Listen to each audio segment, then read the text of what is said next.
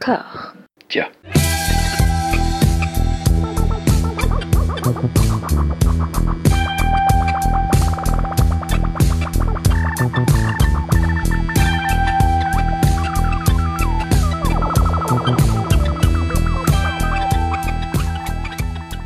Bonjour et bienvenue à toutes et à tous dans ce format où nous ponçons des filmographies intégrales de cinéastes. Je suis rejoint par Mathieu. Mathieu, alors attention, je précise, avec un seul T, à ne pas confondre avec Mathieu avec deux T, avec qui on avait fait des, intégrales d'actrices et d'acteurs.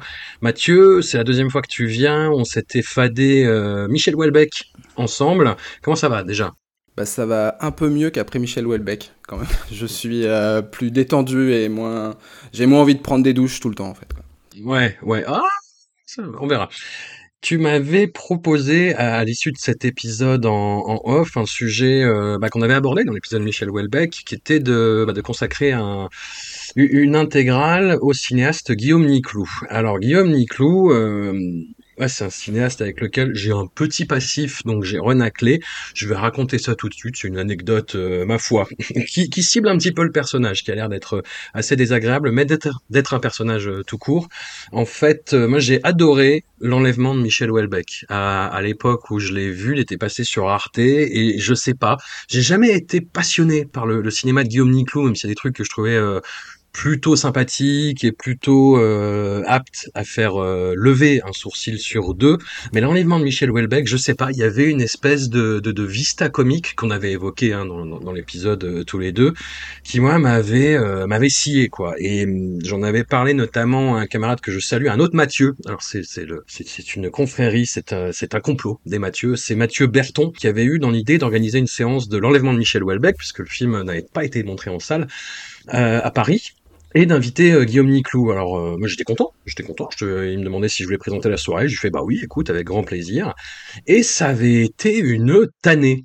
Parce qu'en fait, Guillaume Niclou, c'était moi qui l'avais dans les pattes en attendant de faire la présentation du film, et il était insupportable il était insupportable, mais euh, limite un peu joueur, je pense, dans le côté insupportable, dans le sens où la soirée, il y avait un court métrage, euh, il y avait euh, des petites présentations avant, et Niclou était arrivé bah, pile à l'heure auquel on, lui avait demandé, et en fait, il venait me voir à chaque fois parce qu'il savait que c'était moi qui présentais, et il me disait, mais là, j'ai pas le temps, par contre, là, faut que j'aille, en fait, là, faut, en fait, vous pouvez pas déprogrammer le court métrage. Je fais, bah non, en fait, puis il faut demander aux gens, ouais, mais moi, je sais pas qui c'est. Donc, en fait, tu vas les voir et puis tu vas leur demander si tu peux pas déprogrammer. Moi, j'allais voir les gens, ils me disaient, bah non. je disais, vous pouvez pas parler à Niclou. Ils disaient, bah non, on est occupé, on a des trucs à faire, est-ce que tu peux le gérer? Et, et ce truc-là a duré une demi-heure où ils venaient me voir, ils me disaient, mais là, par contre, j'ai pas le temps. Est-ce que vous pouvez couper la fin du, est-ce que là, est-ce que là, la présentation, c'est quand, c'est quand, c'est quand? Et c'est, il était comme ça, et je disais, mais non, je peux, je peux rien faire. Et il continuait, il continuait, il continuait. Et je voyais limite une espèce de malice en fait dans, dans, ce jeu qui avait de revenir vers moi à chaque fois. Et en gros, le, ça, arrive enfin le moment euh, de présenter le film, donc je fais un, un, petit, euh, un petit texte euh, que simili improvisé semi que, que je dis aux gens. Je dis bah merci d'applaudir Guillaume Niclot. Guillaume Niclot arrive, il, il, fait genre il me voit pas, il se met devant moi pour parler aux gens directement et je lui pose une question, il se retourne il me regarde deux secondes et puis il se retourne vers le public, il fait non mais je vais vous parler de comment le film s'est fait, directement au public et euh, moi, je m'en fous, en fait, si tu veux, mais c'est juste que, ouais, c'était euh, extrêmement désagréable. Mais avec le recul, c'est plutôt rigolo. Mais sur le moment, c'était très, très... Ouais, j'imagine, ça devait être un peu pas terrible. Mais en voyant tous ces films, j'ai dit, mais en même temps, c'est très, euh... c'est très un, un, moment dans l'enlèvement qui pourrait être dans l'enlèvement de Michel Houellebecq ou dans Talasso, tu vois quoi. C'est euh, c'est quelqu'un qui vient faire chier Michel et, euh, et Michel qui, qui revient à l'assaut, tu vois. Il y avait, il y, avait, il y avait quelque chose qui se qui se correspondait avec le recul, c'est plutôt rigolo, mais sur le moment, c'était très, c'était très relou. Non, alors d'après les informations que j'ai pu glaner à droite à gauche, il, semblerait que ce soit un garçon assez joueur et euh, mm. plutôt taquin et, euh, et avec un côté sale gosse euh, qui a fomenté une, une grosse ânerie et qui s'en délecte à l'avance. Tu vois, genre, oh mon dieu. Mais on en reparlera plus tard. Mais, mais j'ai retrouvé ça dans les interviews que j'ai vues. C'est-à-dire qu'on lui pose une, une question, alors plus ou moins euh, lambda ou, ou, plus ou moins attendu, et lui prend un air, tu vois, impénétrable, et il répond non, pas du tout. Et il part sur autre chose, et en fait, il répond totalement à la question après, tu vois, mais c'est juste qu'il a ce, ce, truc, ouais, de... Ouais, non, t'as pas bien compris, je vais te réexpliquer. ouais, non, mais surtout, je vais t'emmerder en fait. Je, je, voilà, je, vois tout à fait ce qui se passe et je n'ai pas envie de jouer le jeu, mais en même temps, euh, c'est les règles de la promo et, euh, et je m'y plie. Et hum, ce qui est, ce qui est un style et ce qui est très, très, très, je trouve, euh, significatif et qui se retrouve dans son cinéma. C'est-à-dire que, euh, notamment dans ses polars, l'intrigue, il s'en fout un peu. Il y, y, a une intrigue, mais euh, s'en, s'en bat les couilles en fait.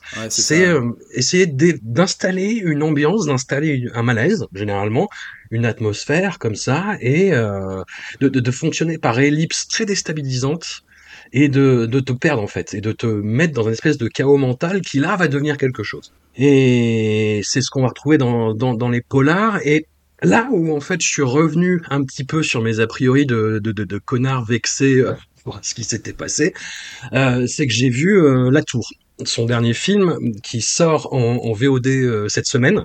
Donc ça, ça voilà, c'est programmé. Il y a, y a quelque chose de pensé dans l'agencement de Discordia, même si je t'ai euh, demandé de regarder les films il y a de ça quelques quelques mois maintenant. Oui, et la tour, alors il y a un camarade qui m'avait prévenu en me disant oulala c'est raide, oulala c'est raide, et puis c'est un peu tendax au niveau du discours. Alors c'est le dernier film qu'on va aborder et on y reviendra.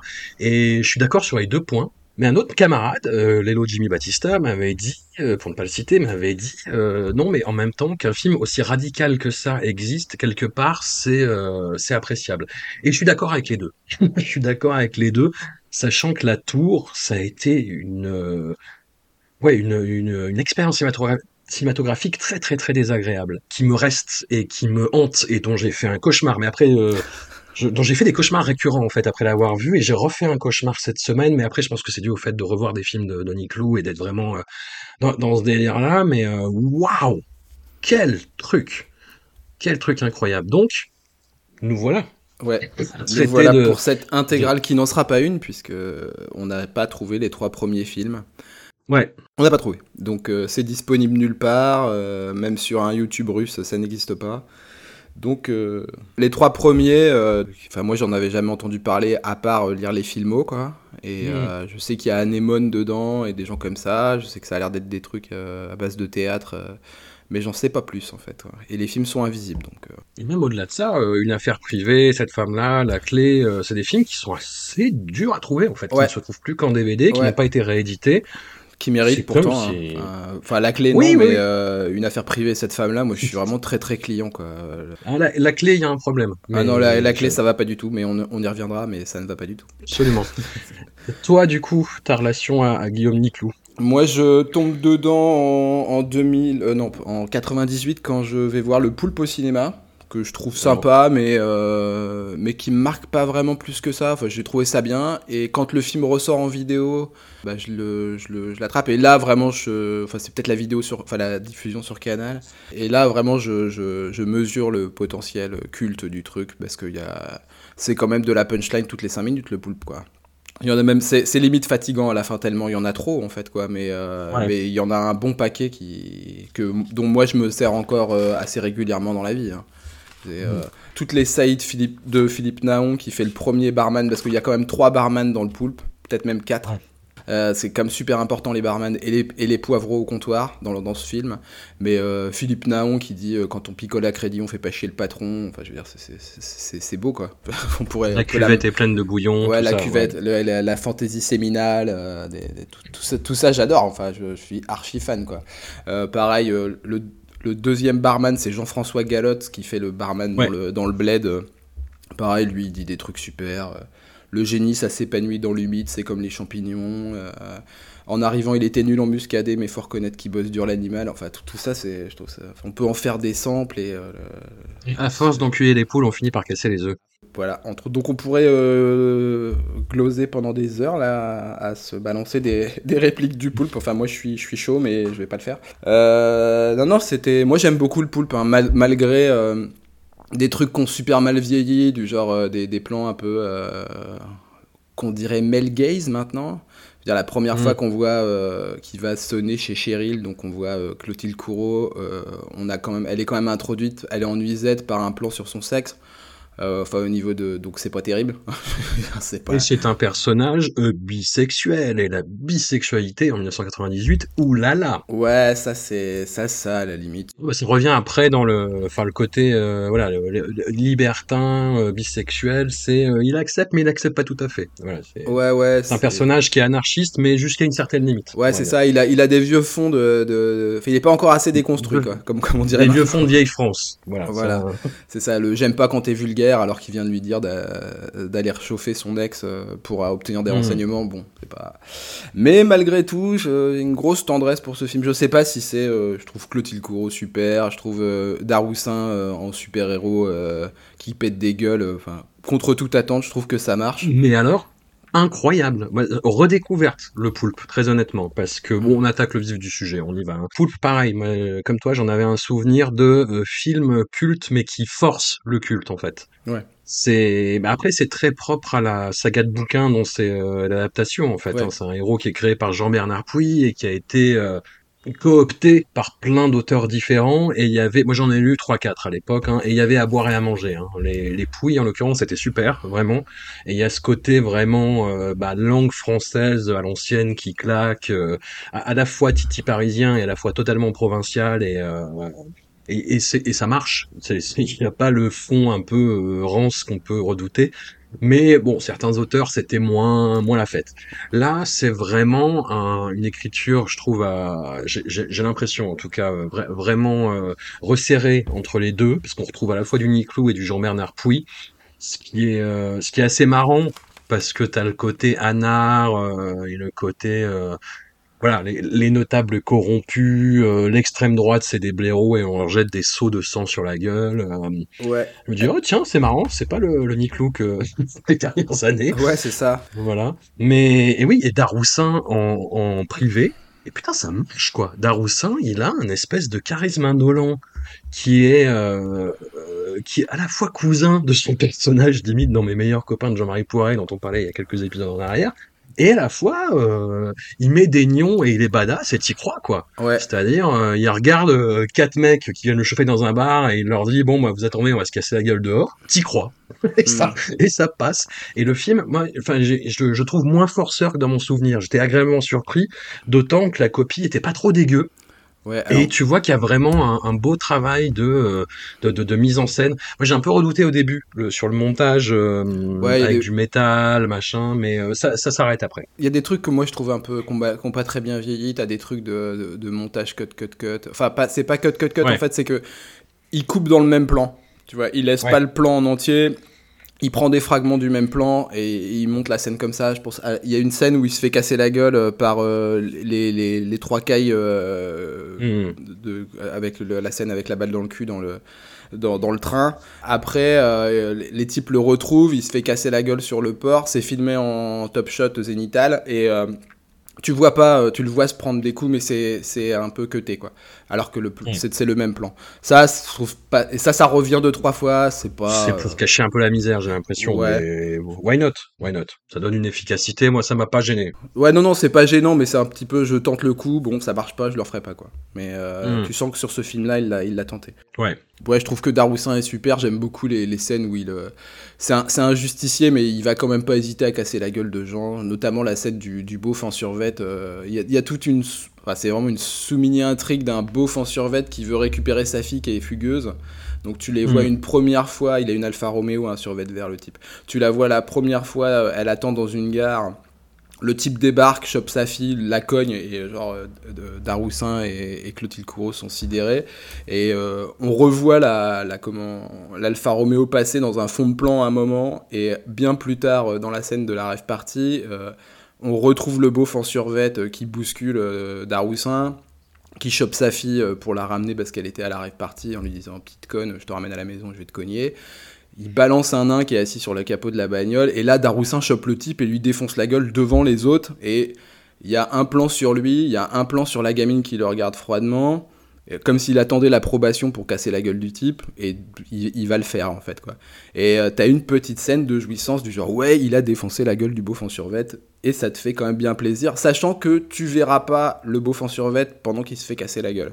La violence hmm. est toujours hors champ, t'es avec le mec qui tape, jamais avec le mec qui reçoit le truc. Et euh, le mec, enfin le coup est donné hors champ quoi. Donc, euh, et ça, ça je trouve ça, ça, ouais, je trouve ça marche en fait quoi. Et puis on, surtout maintenant, je veux dire le, voir péter des gueules de mecs d'extrême droite. Mais oui. en 2023, ça fait plaisir en fait quoi. C'est ça. Après avec ce côté, ce côté un peu beau vieille France, petit macho qui, qui, qui voit les jeunes femmes émancipées qui comprend pas trop, mais bon. Ouais, c'est ça. Qui tolère. Il y a, y a, des plans, euh, il y a un plan sur leurs pieds à un moment où il a des chaussures blanches et elle a, des chaussures à, talons. Ça fait vraiment le macro et ça, et ça gagneuse, quoi. Euh, quand tu vois hmm. juste le plan comme ça, tu te dis, je crois que c'est le plan où ils arrivent et ils croisent une fanfare, enfin des majorettes. Là, tu fais, ouais, ah, il y a quand même un, une petite vibe, euh, le, Mac et sa gagneuse, euh, un peu chol. Mais bon, ça, c'est, ça fait partie du bingo, euh, du bingo Niclou. La, la, prostitution, ça, ça revient très très très souvent. Quoi. Il y, a, de ça, mais pour le coup, par rapport à ces autres films, et je pense que là, ça vient plutôt de, Jean-Bernard Puy, le, le cul n'est pas triste, quoi. Le cul n'est pas glauque, tu sens que les personnages s'aiment. Ouais. En fait. Clairement. C'est, quelque chose qui est très frappant, surtout par rapport aux autres films, en fait, qui arrivent derrière. Ouais, c'est ça. C'est alors on les voit. C'est un des rares où on les voit vraiment faire du sexe. Souvent, tu les tu les vois pas faire du sexe. Tu les vois soit avant, soit après, presque mmh. toujours tout nus. Euh, ça, c'est un, pareil, un des vieux motifs qui revient souvent, les, les gens, les, les, la nudité full frontale euh, de face et tout. Dans le poulpe, ouais, c'est ça. Ils ont l'air de, enfin, ils s'aiment vraiment et euh, tu sens que tu qu'ils sont contents de, de, faire du sexe ensemble et que ça leur plaît et que et que ça fait partie de, c'est ce qui fait tenir leur couple. Enfin, c'est pas que ce qui fait tenir leur couple, mais ça fait partie du truc qui, qui fait tenir leur couple et, et ouais, non, c'est fun. Non, mais ils sont mimi les deux là. Enfin, moi, c'est un couple de cinéma que j'aime vraiment beaucoup. Quoi. Je, j'aurais bien signé pour deux ou trois poulpes derrière. Euh, enfin, savoir ce qu'ils, partent faire dans le Jura après, ouais. au moins ça, j'aurais bien aimé voir. Après, il a sûrement bien fait de pas le faire, mais euh, déjà parce que le film c'est salement bidé, je pense, mais. Euh, non, non, il y a des, y a, voilà, c'est un film qu'il faut remettre dans son contexte. J'ai revu des, des, hum, des, séquences de La Mentale de Manuel Boursinac. Oh et ouais, ça ne nous, ça nous rajeunit pas. Je, je sors les dos, je sors ce dos. Et où euh, Clotilde Courreau joue une gitane. Oui. Je sais pas si, la si femme. Alors je me rappelle que de la scène, enfin le, truc, le truc qui est de, quasi devenu un mème quoi, où elle dit à Samina série euh, une gitane, moi. Tu auras fait ça avec moi, tu voudras plus voir ta meuf et tout. C'est euh, Samuel Le Bihan. Ouais, ah, c'est Samuel Le Bihan, pardon. Ouais, non, Samina Seri, c'est. C'était l'époque. C'était l'époque. ouais, ça avait l'air compliqué la mentale, j'ai pas fait. Euh, c'est très, très, très, très compliqué. Et voilà, par rapport à ça, c'est super. Oui, j'imagine. On peut se dire, c'est complètement progressiste. Mais c'est pareil, enfin moi je me souviens qu'à l'époque, euh, c'est 98, c'est le triomphe de Taxi, euh, le du premier Taxi. Euh, moi je tombe carrément de ma chaise et, et je me dis pourquoi les gens ils vont voir cette merde et, pas le poulpe quoi.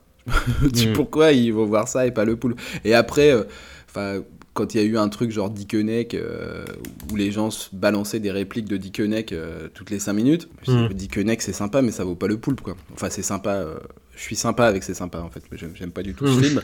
Enfin je veux dire à part quatre répliques de François Damiens, tout le film est méga embarrassant. Le poulpe ça... Ah ouais euh, Dickeneck, moi je trouve ça vraiment. J'ai pas revu depuis une éternité, moi, très honnêtement. Mais, enfin, moi, à part, à part les.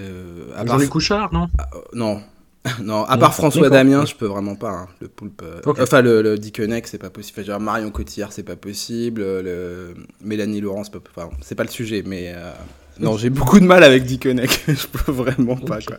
Ah si, il y a le, plan du mec qui faisait du jet ski euh, dans sa mini piscine, ça, ça m'a fait rigoler. Ça, je trouve, c'est vraiment une super idée. Mais sorti de ça, je. Enfin voilà. Non, c'est un, autre débat. C'est un, autre débat. nous ne ferons pas la filmographie de ce, de, ce garçon d'ailleurs. De Olivier von Ostad. Ouais, il y a trois films. Hein, ouais, mais j'ai pas envie. Ça va. ça roule, ça roule. Pas, pas de souci. On passe au film suivant. ouais. alors attends, attends. Sur le poulpe, j'ai quand même deux trois trucs à dire. On a, on a une apparition de Guillaume Niclou dans le film déguisant en militaire. Euh, parce que ça reviendra en fait euh, dans, je, dans une femme là, il a dans cette femme là pardon, il a un plan où il est habillé en en, flic, ouais. Donc euh, fétiche de l'uniforme. Ouais, fétiche de l'uniforme qu'on peut déjà noter. On a qui reviendra, motif qui reviendra beaucoup, la personne trans. Donc là, c'est Julien Rassam qui s'y colle. Travesti plutôt, non? Ouais, il pour le, bah, c'est 98, donc on, on dit travesti. Ouais, parce qu'on le voit après. On le voit en garçon, ouais. Voilà, c'est ça. Avec une très belle réplique de Je vous préférais en espadrille et, et, moi en fille. Donc c'était. et... ça va. Et j'ai vu le truc arriver, j'ai fait oh merde, avec des vieux souvenirs de Doberman de Yann Kounen dans la tête. ouais, mais oh non, alors pas du tout. En fait, ça va. Mais pas du tout, ouais. Et, euh, et sinon, le motif qui reviendra pratiquement dans tous les films ou au moins un bon paquet, la chambre d'hôtel. La chambre d'hôtel, c'est hyper important chez Nick Ça, ça revient quasiment. Enfin, j'avais pas percuté euh, avant de les remater tous d'affilée, mais euh, ouais, il a un truc avec les hôtels, quoi. C'est le nomadisme des personnages déclassés. Probablement. Probablement. Mais euh, voilà, non, c'est le poulpe, c'est super. Euh, voilà, il y a, y a, plein de gueules qu'on est content de revoir. Il euh, y a François Levintal qui fait une très bonne caille en survette. Il y a... Non, non, j'aime beaucoup. J'aime beaucoup, je valide. Ok, ok. On arrive à une affaire privée. Alors, rôle à contre-emploi, dont voilà, ça va être une autre spécialité du, du cinéma de Guillaume Niclou. Thierry Lhermitte joue un, un, détective qui est mis sur une affaire de disparition. Alors, c'est là où ce que je disais tout à l'heure, c'est-à-dire que l'intrigue est complètement prétexte mm. et, et de, de, façon assez étonnante en fait, parce qu'il faut voir comment c'est expédié une solution à ouais, la fin. Clair. Et... et... surtout avec le regard, on va dire plus sophistiqué et éduqué à la série policière de 2023, donc avec 20 ans dans la gueule, tu vois le truc quand même, hein. tu, tu, vois la résolution de l'intrigue que je vais pas euh, poucave. Mais disons que tu vois une photo de la disparue, puis tu vois un personnage, tu fais mais euh, c'est-à-dire et, et c'était ça. Et, et en fait c'est juste un prétexte pour faire une étude de ce personnage de Thierry Lhermitte qui est vraiment euh, voilà qui fume des clopes, qui doit de la thune à tout le monde, qui est joueur, qui est euh, au fond du gouffre mais qui veut pas l'avouer, qui est antipathique au possible et qui va croiser toute une galerie de personnages qui va croiser tout le cinéma français en fait, mm. quasiment. Mais, mais, mais vraiment de toutes les générations, de toutes les esthétiques, de tous les genres, les que ce soit du cinéma, ouais, toutes les familles, quoi, du, du cinéma populaire, du cinéma d'auteur. Euh, il y a même, ça m'a fait un, un, un, ouais, un petit, petit serment au cœur par rapport à ce qui s'est passé. Il y a même Gérald de Thomasin qui fait une petite apparition. C'est vrai. Il y a un flic. Alors, ce qui fait euh, ce qui fait mal c'est qu'il y a là c'est le, le, le, le, personnage. Alors là je sais pas si c'est trans ou travesti du coup mais euh, c'est diffintal méconnaissable. Ouais. Dans, dans, dans le sens où euh, bah il est voilà en femme et il joue bien. Ouais. c'est très, très, étonnant de, de, de voir Diffintal sur une note juste en fait. Ouais, d'autant qu'il il développe un, un, truc du background de Thierry Lhermitte qui est juste esquissé sur euh, un truc qui se serait passé à Perpignan, qui mm. va revenir mais tu sauras jamais pourquoi et qu'est-ce qui s'est passé à Perpignan, mais tu sens que voilà, il y a eu un souci qui a affecté l'ermite, mais tu sauras pas plus. Et moi j'aime bien ce genre de truc, euh, j'aime bien le côté, mm. euh, on t'explique pas tout, c'est esquissé, même des fois au détour d'un plan, tu peux avoir une information, tu auras ça dans Genre, hier soir, je regardais cette femme-là, et euh, donc cette femme-là, c'est l'histoire d'une fille qui a perdu son enfant, et il y a un plan mmh. au détour de. un plan chez elle où elle passe devant une chambre où tu vois qu'il y a des jeux de société mais la porte est juste entrouverte, quoi. Donc tu comprends qu'en fait, elle a pas vidé la, la, chambre de son enfant mort, mais il t'en fait pas un sujet. Tu, tu la vois pas rentrer dans la chambre et se faire un moment de, de dépression. Ça vient après, quoi. Ça, j'aime bien, en fait. Mais euh, ouais, pour revenir sur euh, Perpignan et, et Diffental, euh, ouais, alors Diffental joue bien, ouais, ça, ça déjà, c'est un choc. Et ouais, toujours ce, donc ce personnage de, de, de travesti, tu sens que ça le travaille aussi. Quoi. Mmh. Oui, qui sait, il sait pas. Après, c'est très cru aussi. On voit euh, Thierry Lhermitte quasi en full frontal. Euh, non, pas quasi, hein, vraiment, vraiment, je pense. Ouais, ouais, ouais. Bah, il est un peu de côté. C'est ouais. ça. C'est pas, vraiment frontal, c'est ouais, c'est full, full, à 45 degrés. ça. Voilà. Mais avec du sexe triste, avec une prostituée évidemment, euh, avec Marion Cotillard. De, de, Marion Cotillard derrière, voilà. Ouais, et... qui, est, à mon avis le problème du film, c'est Marion Cotillard. Je... Enfin, moi je suis pas au fan club de Marion Cotillard, je suis pas inscrit. Puis c'est toute l'intrigue derrière, quoi. Enfin, c'est, ça n'a ni queue ni tête. Euh, il se fait tabasser pour une raison qui n'est absolument pas celle qu'on, une des deux qu'on croit. Enfin, c'est très, très bizarre comme narration et comme façon de mener un polar. Mais pourquoi pas? Mais c'est, alors, il y a la grosse référence au privé d'Altman, hein. C'est, euh, qui est cité dans le film d'ailleurs, à un moment. Euh... Hmm. Clovis Cornillac parle d'une scène d'un film où euh, un type explose une bouteille de coca sur, euh, sur la tête de quelqu'un. sur la tête de sa, de sa, de sa petite copine. Et ça, c'est dans le privé d'Altman. Mmh. Euh, c'est peut-être aussi dans 8 euh, millions de façons de mourir de LHB, mais je l'ai pas revu depuis les années 80, donc je, je, n'en mettrai pas ma main au feu. Mais de toute façon, oui, l'ermite, c'est clairement Elliot Gould dans le privé, quoi. Mmh. Sauf qu'il est pas bien habillé comme Elliot Gould dans le privé, qui est, en costard, et qu'il a pas de chat, quoi. Mais le reste, euh, il, s'en fout complètement de l'intrigue qu'il est en train de faire, il se laisse porter par le truc. De toute façon, ce qui l'intéresse, c'est de c'est d'essayer de, enfin, vaguement de se remettre avec son ex-femme. Euh, il a une maîtresse dont tu comprends que, euh, que qu'en fait c'est la voisine de son ex-femme.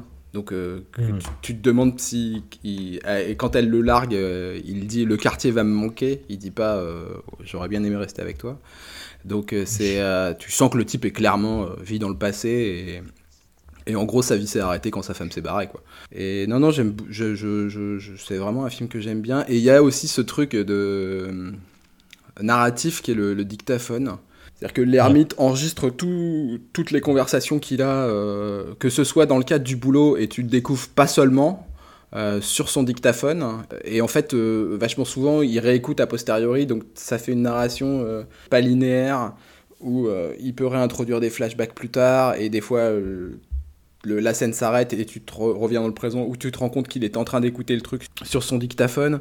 Et euh, ça, c'est un truc que j'aime bien aussi. Et bon, le dictaphone, euh, est-ce euh, est-ce une référence à Twin Peaks? Je ne sais pas, mais euh, force est de constater que, euh, en plus d'une histoire de disparition de filles, qui serait peut-être liée à un réseau de prostitution, on a euh, une boîte à partout qui s'appelle le WR. Donc, Et on a un WR aussi dans Twin Peaks pour les gens qui ne le savaient pas. Donc peut-être, je ne sais pas. Après, c'est une période où je venais de découvrir Twin Peaks, parce qu'à l'époque, il n'y avait pas les DVD, donc il fallait choper l'intégrale en cassette vidéo, faire éventuellement une copie de deux ou troisième génération. Et, euh, mais j'étais quand même tombé dans Twin Peaks, donc je voyais peut-être un petit peu des, du Twin Peaks partout. mais euh, quand même, le double R plus le dictaphone, je trouvais que ça faisait un petit peu beaucoup. Quoi. Alors je me suis demandé, vu que tu as euh, Philippe Naon qui revient et qui joue un espèce de. Comment dire de, de, de second, un, petit peu comme le, le poulpe avait dans, dans, dans ouais, le film Pedro. Ouais, ouais, ouais. Est-ce que c'est pas. Moi, ça m'a fait penser un peu à un, épisode 2 du Poulpe, mais qui aurait été euh, rebrandé, euh, entre guillemets. Euh, je sais pas. Euh... Ouais, bah, t'as la même vibe détective, détective story. Après, le poulpe, il est cool, tu l'aimes bien, t'as envie d'aller boire des coups avec lui. François Manieri, t'as pas envie d'aller fumer des clopes avec lui, quoi. Non, non, puis bon, t'as le fait que le poulpe, ça se passe en province généralement, et là, c'est vraiment Paris-Paris. Ouais, c'est, Paris, euh, ouais, et puis petite banlieue, on va dire, mais euh, il va pas hmm. bien, bien loin. Et euh, non, non, le, film est, le film est assez désespéré. Hein. Mais c'est surtout le, fait que ouais, l'ermite surfe complètement sur, sur l'intrigue en mode YOLO, quoi. Je, m'en fous complètement. C'est, vraiment. Il est là, il est pas là. Enfin, quand il découvre la résolution qui était sous son nez depuis le début, en fait, il s'en fout, quoi. Enfin, c'est oui, du taf, quoi, en fait.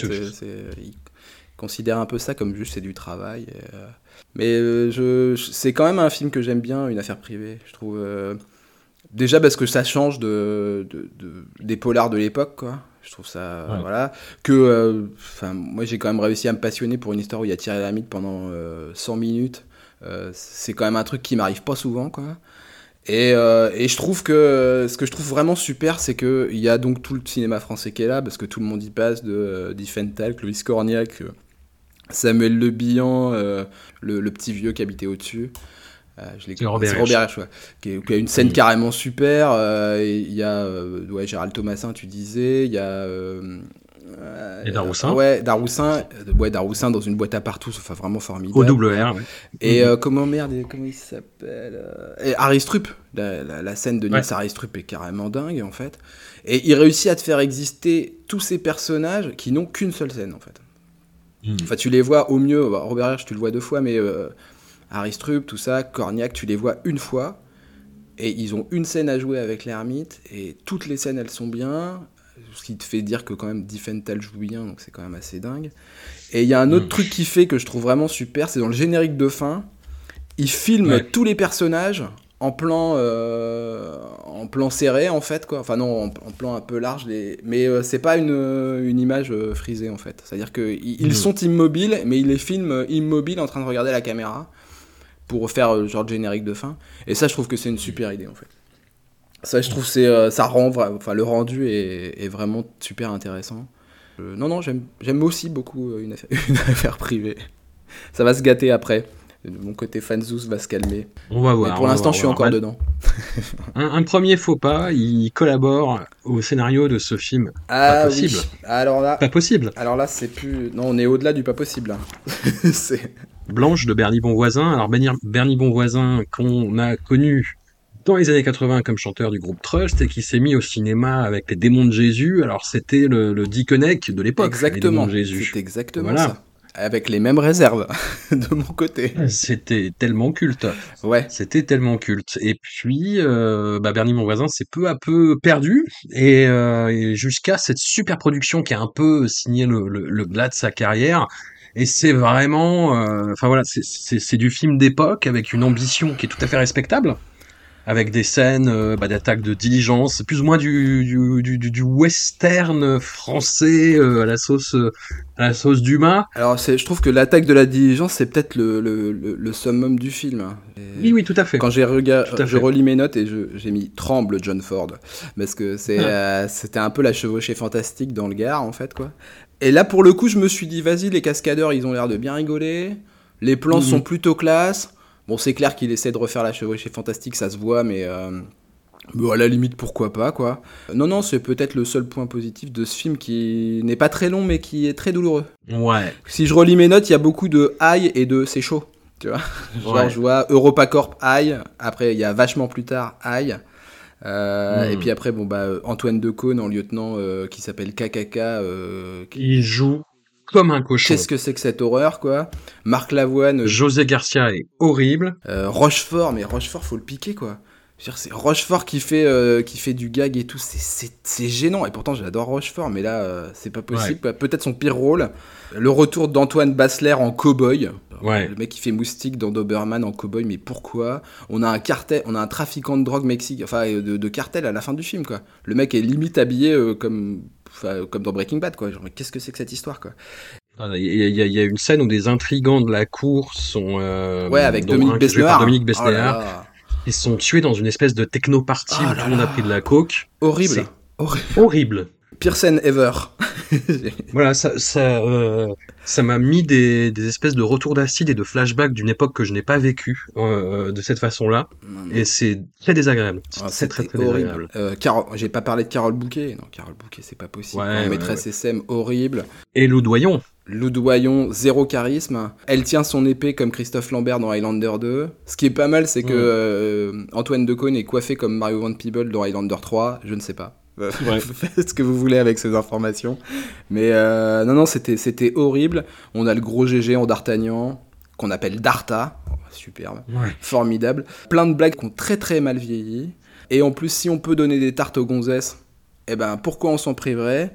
Non mais c'est ah, c'est insupportable ce film. Qu'est-ce que c'est que cette histoire? Alors le nom de Nick Lou n'apparaît pas au générique du début. Et j'ai dû me fader tout le générique de fin pour voir qu'en fait, il apparaît en tant que collaboration au scénario. Et alors, tiens-toi bien, il est tanké entre les machinaux et les crédits musicaux. Donc, euh, c'est bien que. Je sais pas si c'est à sa demande, mais. Euh, mm. Mais euh, non, c'est pas le highlight de son CV. Hein. Ça, on peut pas dire ça. Hein. C'était vraiment pas bien du tout. Passons. Next. On arrive, on arrive en 2003 avec cette femme-là. On est toujours dans le. dans la vibe polar. Comment dire ça? Dans le, le, le détective privé splendide Cinematic Universe. Ouais qui, qui, est un univers cinématographique parallèle où tous les membres du Splendide jouent des détectives privés au fond du gouffre. Mm. J'aurais bien aimé voir celui avec Christian Clavier. C'est clair. mais c'est peut-être Mystère à Saint-Tropez dont tu parlais avec Thomas. Euh. avec le commissaire Boulin ou l'inspecteur Boulin. Mon Dieu. C'était très douloureux. Voilà. Non, non, et là c'est Balasco. Ouais. Du coup, qui est euh, donc comme tu le disais une euh, femme qui est meurtrie par euh, la disparition de son fils, qui est seule avec ses puzzles et ses lapins. Et ses cauchemars aussi. Et c'est oh, oui alors j'y viens. c'est ça des, des trucs qui m'emmerdent dans le film. C'est clair. C'est moi j'ai bien aimé à un moment elle a une relation avec alors cet acteur dont je, je, je refoule le nom. Frédéric Pierrot. C'est le Frédéric Pierrot, voilà, le psy de en thérapie. Et, euh, et qui est tout jeune et qui a, et qui a des cheveux. clair. et voilà. Et qui est tout mignon qui est tout mignon. Avec sa, sa doudoune orange. Et on lui fait la, elle, il lui fait la remarque à, à Balasco la même remarque que Cotillard fait à Thierry Lhermitte dans une affaire privée. On dirait que t'es pas là. Et, et c'est quelque chose qui va qui, bah, qui va revenir en fait qui est un petit peu la, la caractérisation des des, des, des, personnages des films de Guillaume Niclot. Et pourquoi pas pourquoi pas pourquoi pas. Moi il y a quelque chose qui m'a à la fois fasciné parce que la texture visuelle euh, ça annonce celle qui va devenir euh, bah, vraiment propre au cinéma de Niclot, ces images sépia un peu cramées et qui vont, qui vont atteindre cet, apogée cauchemardesque dans la tour. Il y a ces ellipses temporelles avec des lettres blanches sur fond noir euh, qui sont un peu, qui sont une espèce de, de, de scansion absurde. C'est-à-dire que t'as pas besoin de ces repères-là et de, de, savoir ça, ça te perd plus qu'autre chose. Et mais why not? Moi j'aime bien. Mais euh, voilà, comme tu dis, en fait c'est un personnage qui cauchemarde beaucoup. Et en fait moi ça me saoule. Ça, ouais. ça me saoule parce que tu sais tu le fais une fois bon, c'est un peu relou, c'est-à-dire qu'on tous vu ces films où t'as une scène absolument horrible et le personnage se réveille là. Et là, c'est c'est limite. Euh, ouais, c'est tartiné là. Ça fait partie de la construction dramatique ouais. du film et c'est relou en fait. Et c'est relou. Et en fait, ça te rend le film plus confus qu'il n'est déjà, sachant qu'il est déjà pas mal confus. Hein. Mm -hmm. Après, c'est c'est une idée qui qui se défend parce que tu es dans dans, dans l'univers fantôme, dans l'univers mental de cette femme là, pour reprendre le le, le truc, le gimmick J'aime bien la façon dont justement le titre est amené euh, dans le film de façon très détournée et très euh, sanguine pour le coup par euh, par son amant justement par Frédéric Pierrot ouais. voilà pas qui dit à sa femme ah, je connais cette femme là je, je, je, je sais pas, le, le, le film euh, rajoute de la, la, la, confusion de façon un petit peu trop artificielle et forceuse. Et je, je sais pas si ça en a besoin, et je sais pas si le film serait le même sans ça en même temps. Toujours est-il que ça reste euh, assez... Oui, très intrigant à regarder. Voilà, je, je, je vais pas dire fascinant ni passionnant, mais intrigant, tout, tout du moins, parce qu'effectivement, c'était le seul à faire ce genre de film, en fait, se fait, à faire ce genre de polar à l'époque où le polar français, c'était déjà euh, vraiment en déroute. 36 euh... des Orfèvres, quoi. Ouais, c'était enfin, pas un an avant. C'est un, ouais, c'est un, ouais, c'est un an avant, ouais, ouais, ouais. Mais ouais, c'est. Non, le. Alors, moi, je me suis demandé si c'est pas une, un revival du gimmick du dictaphone. Tu vois, le, le dictaphone ouais. te, te, perd dans la temporalité d'une affaire privée. Les cauchemars te paument mmh. dans la temporalité de, de cette femme-là. Euh, c'est vrai que c'est un peu lourd à la fin. Ça, ça revient un peu ouais. trop souvent. Euh, les marqueurs temporels euh, qui, qui, sont annoncés par panneau noir, moi je les trouve pas inintéressants parce que tu as le, le, délire que le film se passe en février, à l'approche du 29 février, parce qu'on a une année sextile qui est le jour de la mort du, de l'enfant de Balasco. Donc en gros, c'est l'anniversaire de la mort du gamin qui revient que tous les 4 ans, puisque il est mort un 29 février. Et c'est ce qui provoque ses insomnies, qui vont lui accentuer ses cauchemars. Avec plus le film avance, plus on se rapproche du 29 février et plus il y a plus il y a comment euh, bah il y a un enjeu de, de deuil pour elle à, à faire ce jour-là. Moi j'ai pas trouvé ça ça m'a pas euh, gêné en fait les, les, je les ai trouvés utiles en fait les marqueurs temporels. Je voyais pourquoi ils étaient là ouais. donc ça me gênait pas en fait. Pas trouvé ça trop Oui oui non, ça ça, ça va, c'était plus le, la, la, profusion de, de cauchemars, cauchemars, ouais, cauchemars. Ça par euh... contre ouais, c'est un peu euh, c'est un peu trop. Mm. C'est un petit peu trop. Et je trouve qu'il y a beaucoup de musique aussi. C'est ouais. tartiné de musique. Et euh, je crois qu'une affaire privée était aussi tartinée de musique. Le poulpe est un peu tartiné de musique aussi. Il en colle partout. Hein. Et il y a énormément de mouvements d'appareil aussi. T'as pas beaucoup de plans fixes. On est vachement sur du stead. On est vachement sur, du, euh, sur de la dolly qui fait du travelling, euh, qui avance lentement vers les persos.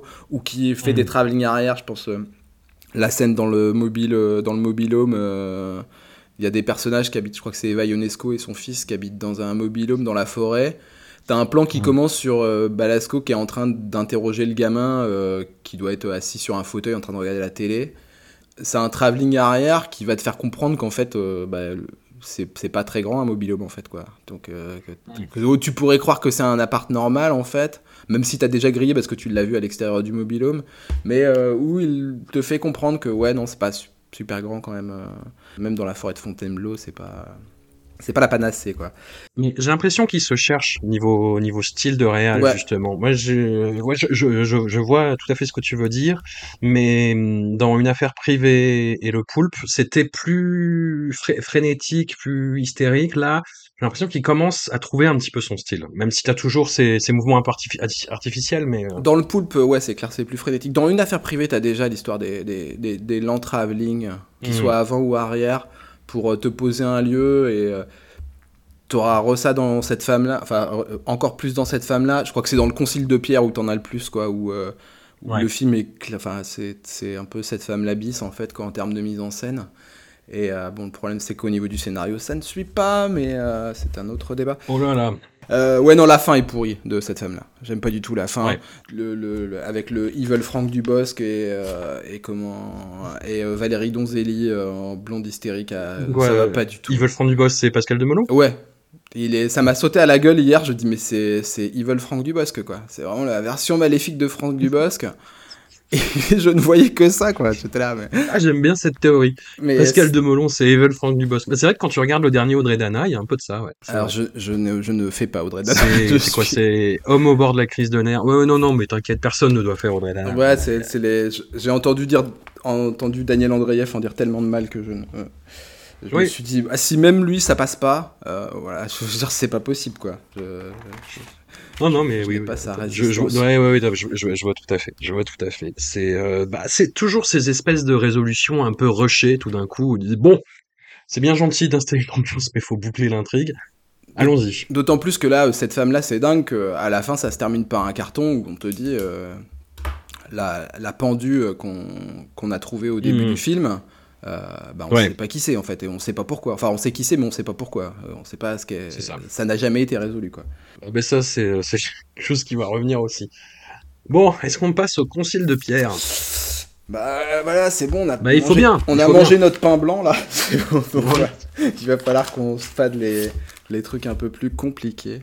Ouais, ouais, ouais. Non, là, là, on entre dans une phase relou, disons-le. Non, après, très honnêtement, euh, moi, j'ai eu à l'époque bah, ma phase euh, Jean-Christophe Granger parce qu'il y avait vraiment un, bah, un, intérêt autour de cet auteur avec l'adaptation des, des Rivières pourpres par Mathieu Kassovitz. Mm. Euh, il y avait Kounen qui devait bosser sur le vol des cigognes aussi et qui a fait ce qu'il a pu avec ce bouquin pas possible. Il a fait une série, le problème. Mais c'est oui, c'est une adaptation en mini-série, on va dire, on va dire ça comme ça. Et donc le Concile de Pierre, c'est le troisième bouquin donc après le vol des cigognes et les rivières pourpres que je lisais de Jean-Christophe Granger, et j'ai arrêté. Ça, après, ça commençait parce que c'était euh, parce que c'est n'importe quoi le Concile de Pierre. Hein. Enfin c'est euh, c'est clair. C'est grosso modo euh, une, histoire de de, de, de, chamanisme, de, de, de, personnes qui se transforment en, leur animal totem, mm-hmm. euh, et avec la fin mais la plus ridicule que j'ai jamais lue. C'est énorme. C'est-à-dire que c'est des gens qui se transforment en leurs animaux totems et qui se qui se battent.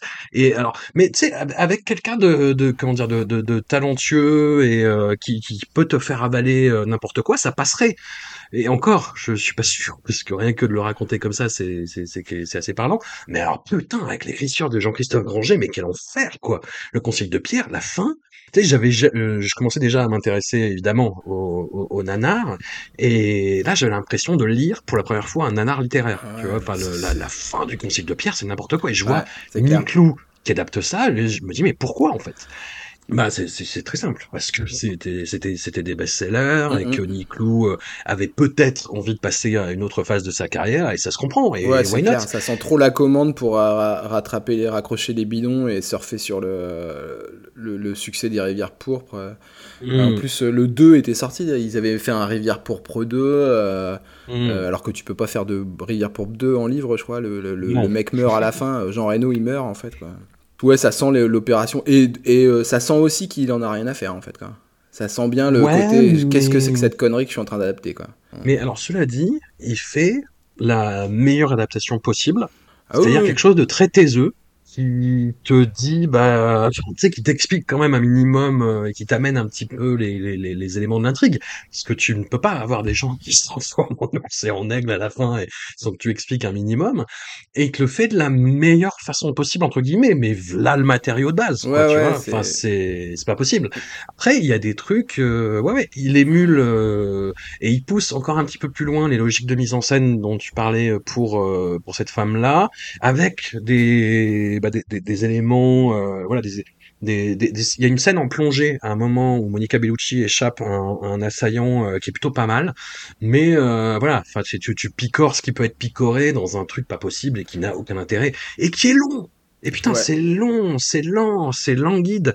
C'est le, le, fait que justement les phases de dialogue soient réduites vraiment à l'os pour ne pas être autant dans la zumba que, que, le bouquin, bah, ouais, ça te crée un truc. Euh, ouais, je sais pas, entre le contretemps, entre euh, le, vaporeux. Euh, enfin, ouais, ça va pas, quoi. Moi, je, je, trouvais que. Qu'en termes de mise en scène, en fait, si tu, tu, tu regardes juste les images, la gueule qu'ont les plans, c'est, moi je trouve ça pas mal hein, en fait, euh, Concile de Pierre. Et je relis mes notes, j'ai mis euh, ça, ça pourrait être bien si c'était pas aussi con en fait quoi. C'est ça en fait, tu te dis ouais, il, euh, tu lui mets un autre scénario, le film il est bien, hein, mais le problème c'est que bah ouais, il va falloir qu'on se tape Catherine Deneuve qui se transforme en ours quoi, tu vois.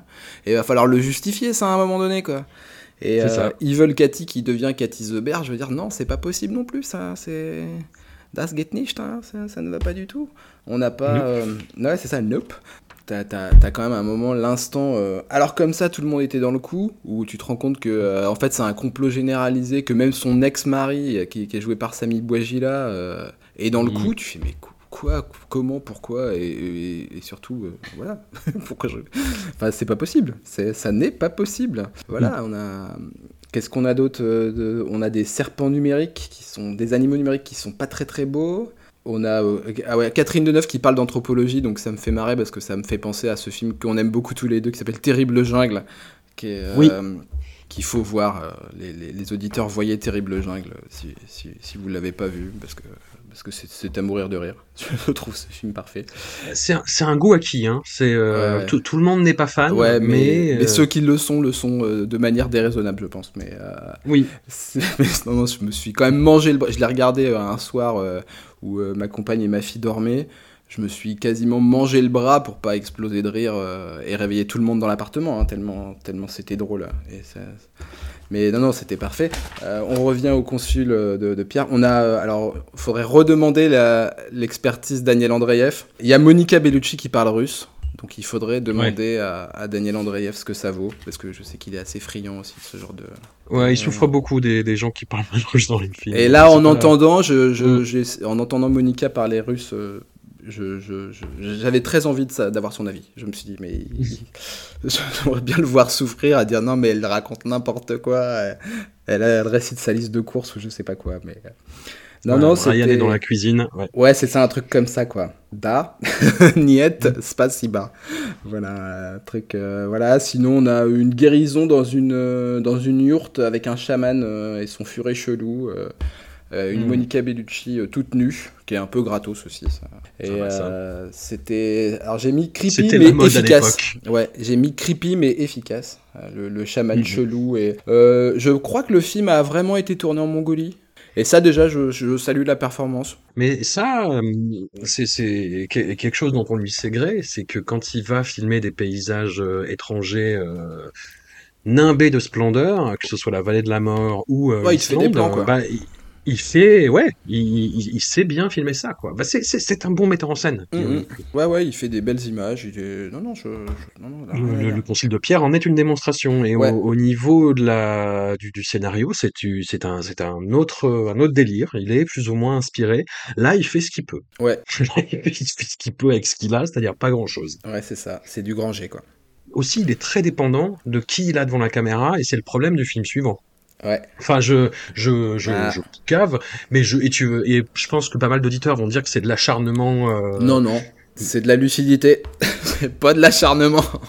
on a des yeux, hein, désolé, on s'en sert. Quoi. Voilà, et, des, oreilles pour le, ah ton et l'addiction. Et donc le film de 2007, c'est la clé. C'est le dernier film de, cette euh, trilogie, euh. Euh, noire avec les personnages de Balasco et de l'ermite qui reviennent pour un dernier tour de piste. Et pourquoi n'a-t-il pas pris Christian Clavier ou Michel Blanc? Et à la place de Guillaume Canet mm. Guillaume Canet, oh qui est alors après moi je très très très honnêtement, hein, Guillaume Canet, euh, je l'ai vu jouer bien dans un film. Euh, c'est la prochaine fois je viserai le cœur de Cédric Angers. Il est très bon dedans. Après, on pense ce qu'on veut du film, qui est peut-être un peu convenu sur certains aspects, mais il est très bon dans la prochaine fois je viserai le cœur. Voilà, je, je, le dis. Il, est très bon dans ce film. Le reste, je le redirai pas. je, l'ai dit. non, mais alors le reste, euh, je non, non, non, non. Et là-dedans, mais Guillaume Canet, c'est un trou noir artistique qui limite contamine les autres acteurs autour de lui. C'est-à-dire que euh, quand il est pas dans une scène, le film, la clé, respire. Mais vraiment, c'est-à-dire ah putain. Yes. Et hum, même, tu vois, Marina Devan ou Jean Rochefort se mettent à, être contaminés par, euh, par, par, son jeu et à jouer mal. Ouais. C'est terrible. alors Jean Rochefort joue mal, ça on l'a déjà abordé tout à l'heure. Euh... Ouais, mais moi, c'est Jean, mieux pardon, Jean Rochefort qui joue mal, parce que ouais, ouais, pas dire que Jean Rochefort joue mal, mais euh, non, non, non, s'il te, te, plaît. Et non, non, non, non. Bah après, bah, pareil, histoire très confuse. Ouais. Hein, avec des enjeux qui sont vraiment flous. Là, pour le coup, la construction d'ambiance marche très bien. Mm, mm. Et ce qui m'a surtout euh, inspiré, c'est euh, bah, en plus c'est ça qui est chiant, c'est que les prémices sont extrêmement intrigantes. C'est on a ce personnage de Guillaume Canet, on lui apprend que son père est mort, il s'en bat les couilles, on lui demande de recueillir les cendres de son père, il n'a pas envie, et euh, du coup, euh, bah, on lui donne quand même les cendres, et euh, ça lui attire des problèmes. Alors, les, les, prémices sont intéressantes, il y a les personnages de Balasco et de l'ermite qui se greffent là-dessus, mais qui semblent vivre leur propre vie à l'intérieur du film, surtout le personnage de l'ermite. Bah, oh, et Balasco qui est pas dans la même temporalité, parce que Balasco est en 75 hmm. en fait, quoi. Donc, déjà, on se retrouve avec une Balasco qui a la même tête qu'en 2003, en 75. Moi, 75, hmm. c'est mon année de naissance, donc je, je savais qu'il y avait quand même des, écarts entre que c'était pas la même période, en fait, quoi. Et euh, à un moment, on la voit, elle, elle, elle, elle dit qu'elle. Euh, alors, elle est en binôme avec Gilles Cohen, que, que moi j'apprécie beaucoup. Donc c'est toujours sympa de voir Gilles Cohen. Il a joué dans Vaincre ou mourir. Oui, je euh, sais. Il, devait être sous. Il devait être sous. Je sais, mais je. Non, c'est un bon acteur. C'est le meilleur acteur de Vaincre ou mourir d'ailleurs. Oui, ça, je n'en doute pas. Ouais, elle, lit un livre sur les mondes parallèles, Balasco de 1975. Donc est-ce que c'est toujours la même temporalité Je ne sais pas, mais mais, je n'ai pas vraiment envie d'aller creuser plus que ça parce que le non, c'est vraiment pas bien la clé quoi. C'est, euh, mais c'est, mais c'est euh, Blame It on the Guillaume euh, Canet là pour le coup. C'est complètement, complètement. On va trouver un responsable, c'est lui. Voilà. C'est là aussi où il se crée, Niclou, une vraie famille d'interprètes. De, bah, parce qu'il y a les personnages de, de l'ermite et Balasco qui reviennent déjà, mais aussi c'est la première fois qu'on voit le, les gangsters qui vont enlever Michel Houellebecq plus tard. Qu'on voit Luc et Mathieu qui sont déjà là. Voilà, Luc et Mathieu. Euh, Comment il s'appelle le troisième, celui qui dit euh, vous êtes un peu plus dans la réclamation, Michel. Euh, je, sais plus comment il s'appelle, mais pareil. C'est Luc, hein. C'est Luc Schwartz en fait. non, non. T'as as le troisième du gang, celui qui, qui va faire, qu'on va revoir dans Holiday, qui fait le, le boyfriend de Balasco dans Holiday. Alors le, le, ouais, le bodybuilder. Ouais, ouais lui, il est, il est aussi dans la clé. Ouais, et du coup, mm. on retrouve ce, cette thématique isolation, enfermement, enlèvement. Euh, mm. c'est la première fois qu'on a. Enfin, isolation, enfermement, non, parce que ça, c'est un truc qui revient assez souvent. Pas aussi souvent que les chambres d'hôtel. Mais euh, l'enlèvement, ouais. C'est Guillaume euh, Canet qui, qui, qui, essuie les plâtres de, ce qui va arriver à Michel après. Donc ça, ça fait marrer rétrospectivement, mais ça n'ira pas plus loin que ça, en fait, quoi. Non, vraiment. C'est très alambiqué, c'est assez sordide. On a Françoise Lebrun qui va revenir quasiment dans tous les films derrière. Ouais, alors au niveau habitué, euh, alors on en avait pas mal qui étaient euh, qu'on avait déjà vu avant et qui reviennent quasiment euh, systématiquement. Mais le truc c'est que c'est des comédiens dont on connaît pas vraiment les noms, quoi. Donc c'est Pascal Bogart, je crois, Bougard, le, le, hmm. type qui va faire le, détective aux dents pourries dans, dans Holiday par exemple. Euh, qui, qui, fait un, qui fait un mec en hôpital psychiatrique dans cette femme-là et qu'on revoit mhm. pratiquement dans tous les films. Pareil, c'est un truc que j'aurais pas euh, remarqué si j'avais pas enchaîné les, les Niklou. Mais t'en as pas mal en fait qui reviennent souvent comme ça. On a euh, Yves Verhoeven aussi. Ouais, Yves Verhoeven, ouais, qui, est, qui... danse en slip dans le ouais, et qui après joue sur du euh, gabber. des. Euh, sur du ouais, voilà. Bah, qui, va, qui, va, jouer Pujol dans dans cette femme là. dans, on le voit mm. pas dans cette femme là, mais qui joue Pujol dans une affaire privée et qu'on revoit dans la clé et mm. euh, qui, qui, aura, qui, qui, aura un rôle aussi dans La Reine des Connes que t'as pas vu. Voilà, bah encore, sinon c'est encore des chambres d'hôtel, encore des histoires de prostitution, encore des gens qui fument trop aussi, on n'a pas dit, euh, mais euh, ils fument tous trop, quoi. C'est pas possible. Enfin, Guillaume Canet, il, fume des clopes. T'as l'impression qu'en plus, il fume pas dans la vraie vie, quoi. Donc c'est. il a pas l'air à l'aise à fumer des clopes. Ouais, c'est un vrai problème. Enfin, non, mais c'est vraiment 100% de la faute de Guillaume Canet, quoi. Je, Tout à fait. Je, je crois qu'on est d'accord là-dessus. Hein, c'est c'est un vrai problème. C'est un vrai problème, ouais. il va falloir que tu te penches dessus à un, moment donné. On va pas oui, oui, on, a déjà parlé on a déjà parlé du dernier Astérix, donc euh, là on fait une pause. Ouais. Faut, faut pas trop, euh, faut pas trop, faut prendre des pauses, hein, Guillaume. C'est vrai. D'ailleurs, on va. Alors du coup, on va arrêter. ouais, oui, voilà, tout à fait. Passons à autre chose.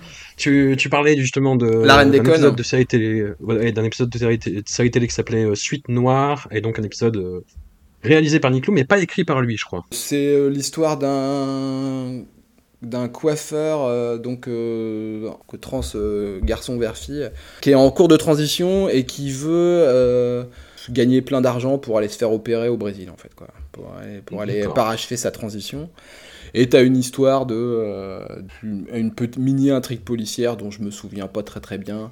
Mais tu vas ça a l'air bien tu vas retrouver ouais non mais ça dure 50 minutes c'est c'est une commande télé c'était Mhm. Tu retrouves des chambres d'hôtel, euh, tu retrouves, euh, tu retrouves des, le trans, tu retrouves la prostitution, tu retrouves. Mais ça fume. Ça fume pas tant que ça. ah, c'est pas lui qui a écrit alors. non, euh, tu retrouves dans les. Alors, t'as Pascal Bonitzer qui fait le rôle du papa bourgeois, dont on verra la fille plus tard en religieuse dans la religieuse. qui on a d'autres On a Garance Clavel qui vient faire un coucou, donc qui est souvent là aussi fait partie des habitués. Et on a un caméo de Christophe Offenstein, donc qui était le chef opérateur de la clé, et euh, qui joue un flic. Euh, Offenstein qui reviendra, euh, alors pas devant la caméra, mais assez souvent derrière en fait pour. Ouais. Mais qui a une importance assez assez cruciale, je pense, ouais. Ouais. C'est ouais puisque de toute façon après Nick Lou jouera dans le film d'Offenstein qui s'appelle En solitaire je crois. Alors c'est marrant parce que j'ai pas vu le film, mais il, joue le rôle du directeur de la course. Donc encore un poste, tu sais, genre, oui, peut-être il a un uniforme de directeur de la course, je, ne sais pas. Ouais, Offenstein qui est un type assez rigolo en fait, parce que c'est un. Hmm. Alors là je vais un peu raconter ma vie, mais le, le premier film sur lequel j'ai travaillé, le premier long métrage sur lequel j'ai travaillé en tant que jeune régisseur, euh, adjoint, assistant, blablabla, euh, le chef-op était Christophe Offenstein. La réalisatrice n'était pas une très grande réalisatrice, d'ailleurs elle n'a rien fait après. Et euh, c'est là que j'ai découvert qu'en fait, euh, bah, tu peux être une mauvaise réalisatrice euh, si tu as un chef-op compétent et une script assidue, les deux peuvent faire le film dans ton dos en fait. Et c'est ce qui mm. s'était un peu passé sur ce truc. ouais non, un type marrant, Funstein, qui est... alors déjà il a dû il a dû avoir plein d'accidents de moto parce que déjà sa moto est rafistolée au gaffeur. Donc le gaffeur, c'est un gros scotch euh, qu'on sur les tournages. Et euh, il est tout claudiquant, tu sens le gars qui a des broches partout et tout. Et euh, maintenant, il est réel, Offenstein, parce qu'il fait plein plein de trucs. Il a fait des mm. films solo que j'ai pas envie de voir, notamment le, dernier avec François Cluzet qui a l'air assez atroce. De toute façon, moi je peux plus François Cluzet, hein, c'est fini. Euh, c'est peut-être une sorte de, grand frère de Guillaume Canet, quoi. la dernière fois que j'ai bu, j'ai imité François Cluzet. Je serais incapable de le refaire. et j'étais surpris parce que je le faisais, je le donnais pas mal. Non, mais c'est... Bon, c'était un peu Augustin Chacalpopoulos qui imitait François Cluzet, tout à fait mais, c'est pas plus euh, mal. Mais tu vois, je regarde la carrière de Christophe Offenstein, et ce que tu dis euh, bah, pour la réalisatrice, bah, déjà ça vaut pour le réalisateur. oui, aussi sûrement. Et, vois, et c'est, ce qui explique en fait la, la très très bonne facture technique des, des, films de Guillaume Canet en fait, mm. de, Ne le dit à personne, des, euh, même des petits mouchoirs. Alors je, sais pas s'il était sur. Je sais pas s'il est euh, sur Ne le dit à personne. Je... Si, si, c'est, euh, il est directeur photo. Ah, Et tu vois, un film comme Sans armes ni ni violence de Jean-Paul Rouve, pareil, c'est un film qui a de la gueule esthétiquement, et tu te dis, ah putain, Jean-Paul Rouve se démerde. Non, non, non Christophe a fait le taf, ouais. Non, non, mais c'est ça. C'est, Mais ce qui est, ce qui est marrant, c'est qu'il est il, est, il est carrément co-crédité sur le, le film d'Orelsan sur Commencer, Commencer loin. Et, mm. et il, a, il est co-crédité en réel sur le, la série télé du frère d'Orelsan sur Orelsan qui s'appelle Monte jamais ça à personne. Et euh, tu as des gens honnêtes, tu, veux dire. Ouais, c'est ça, voilà. Bah, c'est les canets, ça. je prêche pour ma paroisse. Ce sont les canets, on est comme ça. Non, non, c'est. Enfin, on est canets de camp, hein, parce que pas canets euh, de la famille de Guillaume Canet. Je, je, je, précise après comment on a bâché. Il y a des gens nuls en géographie qui peuvent peut-être pas comprendre. Euh, ouais, non, c'est un gars, c'est un gars plutôt euh, compétent, euh, Offenstein, et c'est un type très sympathique en mm. plus, quoi. Donc. c'est qui ne guette rien. Voilà, tant mieux. Bon, on arrive en 2010 avec euh, les problèmes. Oh ben non, ça continue les problèmes parce que, enfin, moi, franchement, le, avec la clé, on a touché le fond. Hein. Je, pour les avoir tous revus. franchement, franchement, ça joue. Ah, tu trouves ça, joue Non, Ah ouais, ouais, ouais. Holiday, moi, je déteste ce film. Euh, je, je, je, déteste ce film. C'est la, la première tentative vraiment euh, de Guillaume Niclou euh, d'y aller euh, à fond dans la comédie. Ouais, non mais ça marche pas. et waouh, quelle horreur, quel enfer en fait.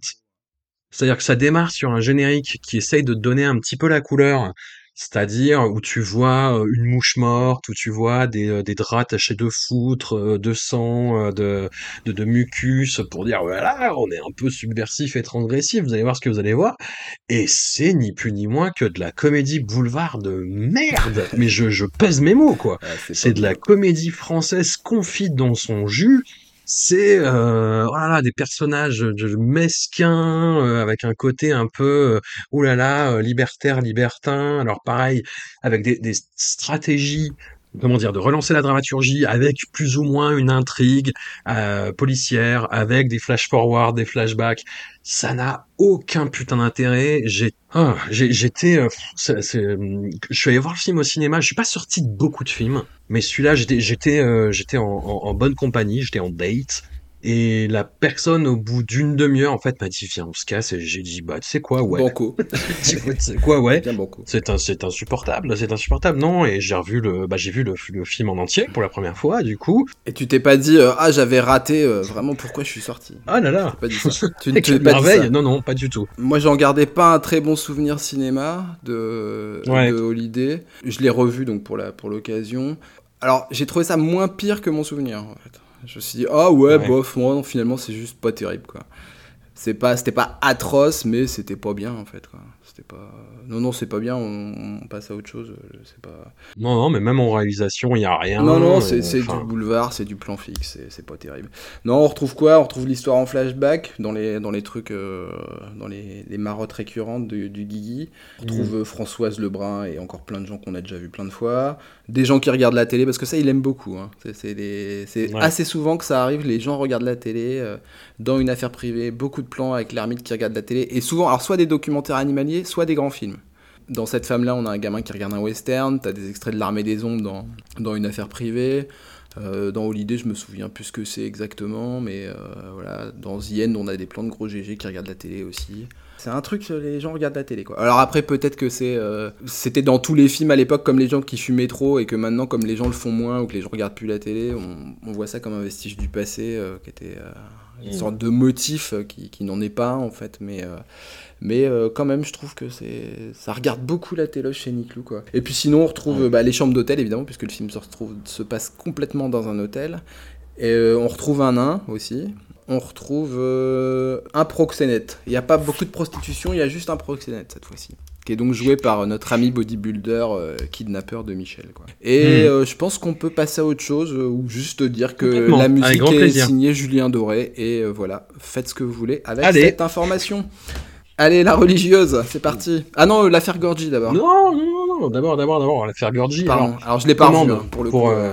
ouais, mais c'est pas mal. Puis moi, j'aime bien les politiques fiction comme ça, inspirées de faits réels. Euh, où en plus, on n'est pas vraiment dans le. Hum, comment dire Les acteurs n'essayent pas, ouais. tu vois, de, de, de, copier, de singer ouais, leur modèle. L'ermite fait Chirac et il le fait pas du tout en mode. Oui. Écoutez, euh, c'est pas non, c'est pas c'est pas le bébé de show quoi.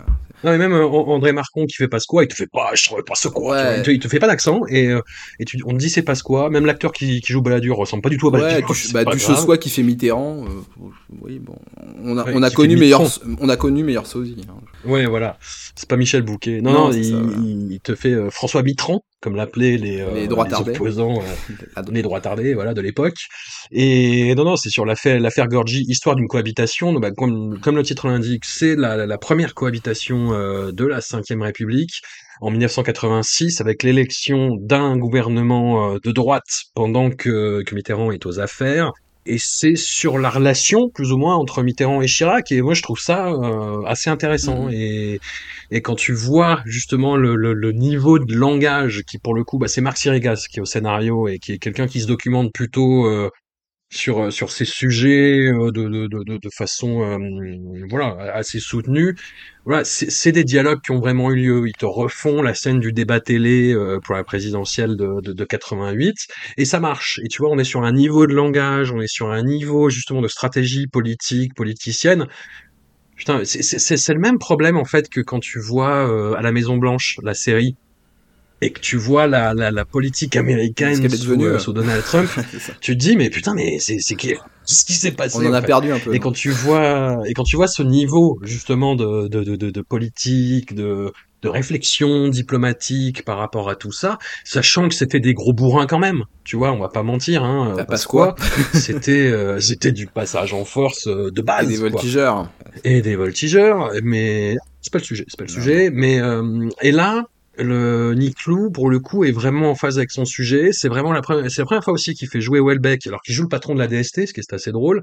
Il y a des trucs un peu, un peu lourds, un peu forceurs. Tu vois, à un moment, euh, le, le, juge euh, Bullock, euh, qui est joué très bien d'ailleurs par euh, Eric Almos Nino, reçoit quelqu'un dont on comprend qu'il fait partie des services secrets et qui lui dit bon, ce serait bien que Gorgie vous lui laissez tranquille, machin. Et t'as, euh, ils sont dans un bar et t'as euh, juste une mise au point de Jackie Quartz en arrière-plan, tu vois. t'as des trucs comme ça, tu vois, qui sont pas fins. Ouais.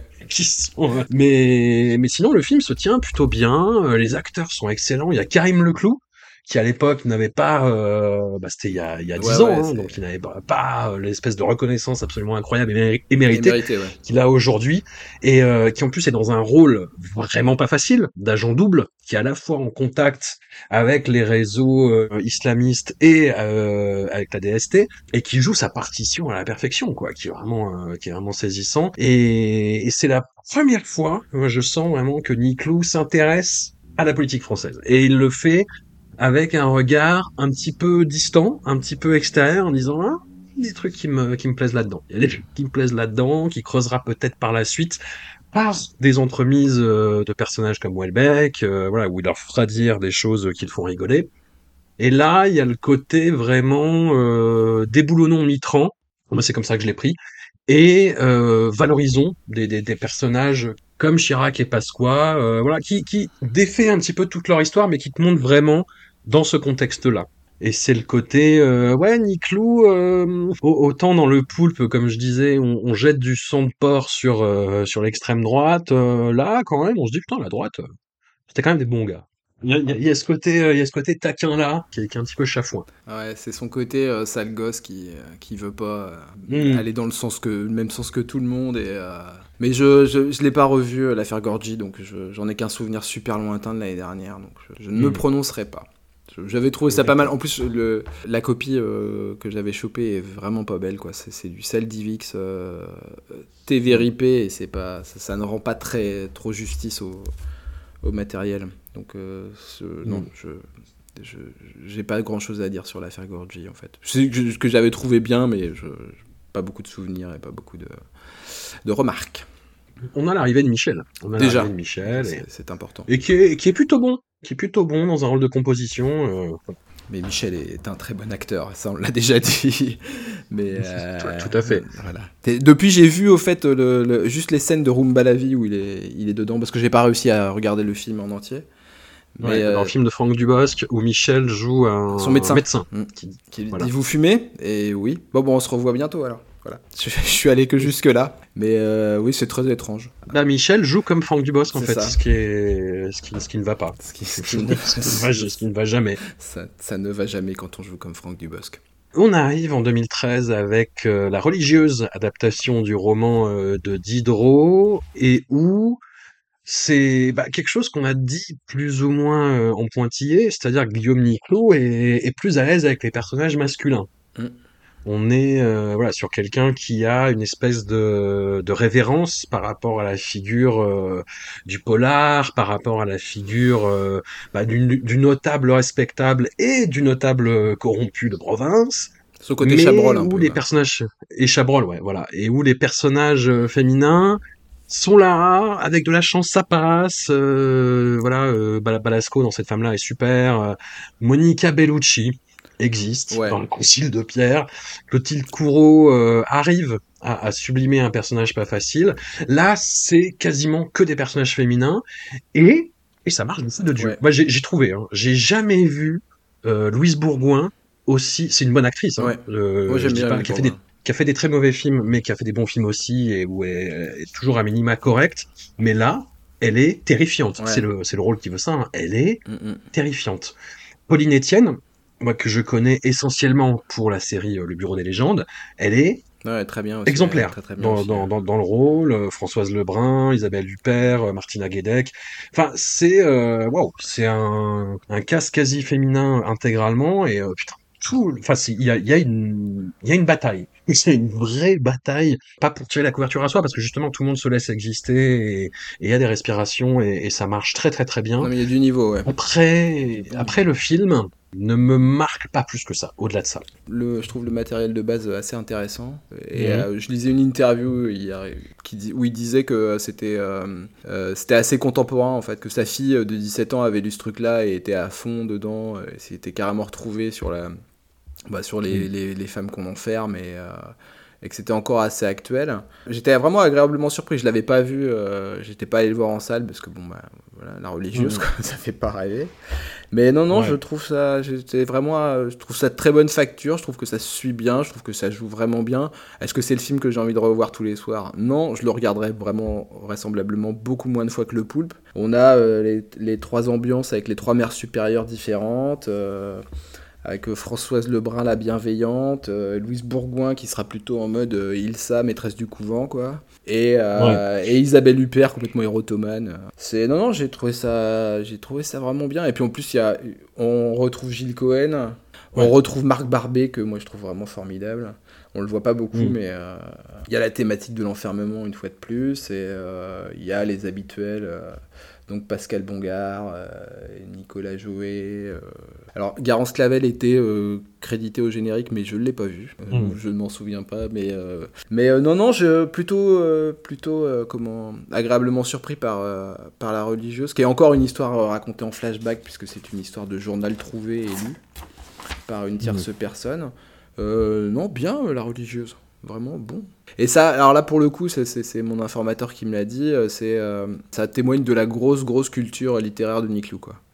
Qui, est, euh, qui, est, visiblement un type qui lit énormément, qui a lu vraiment beaucoup beaucoup de trucs et, et, qui mais pas forcément des trucs à la mode ou des trucs, fashion en fait. C'est vraiment des, beaucoup de classiques et de trucs assez pointus visiblement.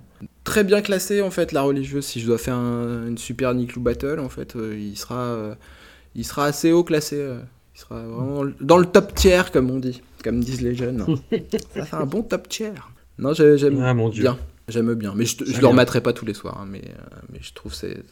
Ah, c'est une épreuve quand même. Ouais, bah, mais... on parle quand même de nénettes qui sont enfermées dans des couvents euh, au 18e siècle. Bon, c'est pas, pas méga fun. Hein. Juste parce qu'en plus, elles ont enfin où tu découvres qu'en fait elles sont mises au couvent parce qu'on n'a pas réussi à les marier quoi. Ça et puis qu'ils ne le veulent pas. Ouais ouais qu'ils ne le veulent pas du tout. C'est juste pour pas euh, froisser la famille en fait. Donc c'est quasi un sacrifice euh, pour l'image de marque de la famille. Donc ça ouais ça c'est assez terrifiant quoi. Mais non non c'est ouais vraiment bien. C'est une très belle analyse que j'ai. J'aime bien. J'aime bien, un pouce en l'air. Allez. bon allez, l'enlèvement de Michel ah Bon que je l'ai pas revu ah hein, mais euh, mais bon, on en avait tellement parlé l'année dernière que. C'est vrai. Bah oui, oui, pour ça on va peut-être passer rapidement, mais euh, on, on avait dit, on avait dit beaucoup de bien et, euh, et à la revoyure, ça me fait moins marrer qu'à l'époque. Oui, bah, parce que je l'ai trop vu, oui, ça. je pense. Mais il y a toujours des moments, euh, enfin voilà, c'est le, c'est le choc des cultures entre Michel Houellebecq et ce gang complètement improbable. Euh, constitué donc d'un bodybuilder, d'un free fighter et de Luc Schwartz, qui est d'un de, gitan ancien du Mossad, enfin d'un personnage mais complètement improbable qui raconte n'importe quoi. C'est clair. Et au kilomètre en plus. Et oui, au kilomètre, qui était, qui est, très volubile et qui et qui se, se, se, mélange dans les mots et les expressions et euh, quand tu lui parles de, de Lovecraft, il dit Warcraft. Lord, Lord Warcraft. Lord, Lord Warcraft, oui voilà, tout à fait. Et la placidité et l'indolence de Michel Houellebecq, en mode full dont j'ai découvert le, le, le, tempérament comique, mais infini. C'est-à-dire que moi j'ai envie que Nick Lou euh, filme Houellebecq au quotidien, euh, en train de faire ses courses à Franprix, tu vois. Enfin, c'est ou d'aller à la d'aller à Pôle Emploi ou d'aller à la préfecture, tu vois, j'en sais rien, mais euh, mais où voilà où, il prend un certain plaisir aussi à, à filmer Welbeck, euh, bah, exposer sa vision euh, politique, sociale, sociétale, avec des termes qui parfois euh, hein, sont, très euh, Welbeckiens et roots, surtout quand il a bu. Et après, j'aime bien quand il dit, par exemple, euh, enfin quand il, a un dialogue de sourd hein, avec les, autres personnages, et quand il dit la Pologne, mais la Pologne est un rêve, et quand il essaie d'expliquer ça et qu'il s'embourbe, euh... ça me fait rire, ça, ça, ça, me fait rire. Non, mais... Voilà. Après toutes ces sorties sur l'Europe avec Luc Schwartz à la fin, euh, voilà, c'est Michel. C'est Michel et son amour modéré de l'Europe, comme. Euh... Mmh comme ces, livres nous l'ont prouvé. Ah, je pense à Sérotonine, euh, où l'Europe en prend un peu pour son Graal. Non, mais en fait, tu vois, ça, par exemple, tout ce qu'il dit sur la démocratie, sur le fait que la seule démocratie, c'est plus ou moins la Suisse, et encore, euh, ça se tient, mm. ça se tient. Mais le problème, c'est que t'as toute l'idéologie de Michel derrière, et, euh, et voilà. C'est ça. Et du coup, il y a, voilà, il y a, y a, une intersectionnalité qui n'est pas très agréable. Même s'il aimerait bien revoir Fatima, euh, avec qui il a passé euh, un très bon moment. fait. Un très très bon moment. Ah, si on pouvait rappeler Fatima, ce serait cool. Ouais, bah c'est Michel. On a fait une heure et demie là-dessus l'année dernière, donc je crois que je crois qu'on peut renvoyer les auditeurs à, oui, tout cette à fait. histoire. Bon, on, on s'épanchera un petit peu plus sur l'espèce de suite du film. On arrive en 2015 avec un euh, film que j'avais pas vu, Valley of Love, euh, avec euh, le binôme Gérard Depardieu, Isabelle Huppert, plus ou moins dans leur propre rôle, même si c'est beaucoup plus tangent et romancé que ça. ça. Et c'était exactement ce que je redoutais.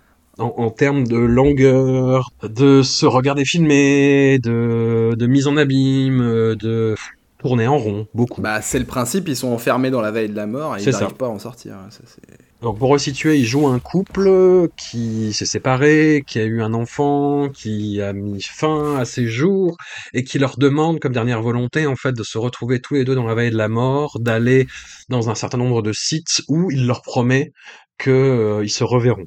Voilà. Et on est bah, toujours dans les thématiques euh, de Denis Clou, hein, euh, dans, dans, dans l'enfermement, à ciel ouvert, ce qui est très paradoxal, mm. mais pourquoi pas, dans euh, les visions étranges, dans le fait de euh, beaucoup surconsommer à travers le personnage de Gérard Depardieu, que ce soit des cigarettes ou de la bouffe. C'est dans, dans, dans, la chair triste, dans euh, une forme de regret compassé qui se traduit visuellement, là pour le coup, par c'est cette espèce de paradoxe permanent entre la, la, déprime totale de la situation et la splendeur des décors naturels. C'est bizarre parce que Niclou avait toujours plus ou moins évité ça et là j'ai l'impression qu'il est vraiment dans une forme d'autorisme dans le sens le plus euh, convenu et compassé du terme quoi. Bah, y a, t'as un côté euh, petite expérience, euh, genre on va prendre le gros GG, on va prendre la Isabelle Huppert et ses 40 kilos et on va les mettre tous les deux dans le plan côte-côte et qui joue, il joue vachement avec les oppositions euh, sur, sur les deux. Euh, mais euh, ouais, ça sent le, le truc semi-improvisé en fait. Tu, vois. tu sens le côté. Mmh. Pourquoi pas? Oui, non, mais c'est, mais, c'est, mais enfin expérimental. En fait, tu vois, le, côté expérimentation qui marche pas si bien que ça en fait. Quoi. Après, j'ai quand même noté deux trois répliques. Voilà. un moment, GG, je sais plus pourquoi, dit je vais quand même pas me laisser châtrer par un Hongrois, ça c'est sûr. Donc ça, ça m'a fait marrer. Et euh, à un moment, il lui dit T'aurais pu venir quand même, c'est beau. Il fait Bon, bah, c'est du sable, hein, des dunes. Voilà, ça, m'a fait rigoler aussi, ça. T'as un score euh, très Angelo Badalamenti d'un garçon qui s'appelle Charles Yves. À la fin, t'as, bon, évidemment, les chambres d'hôtel, toujours. Et à la fin, t'as un virage fantastique euh, qui nous évite une. Euh, une, enfin, je veux dire, un prank à la Alexandre Jardin, tu vois. Un truc. J'ai demandé à un ami de faire comme si c'était. Enfin, tu vois, un truc genre le zèbre et. Genre, oh mon dieu. Ouais. Oh, donc j'étais très content qu'en fait, ce ne soit pas ça.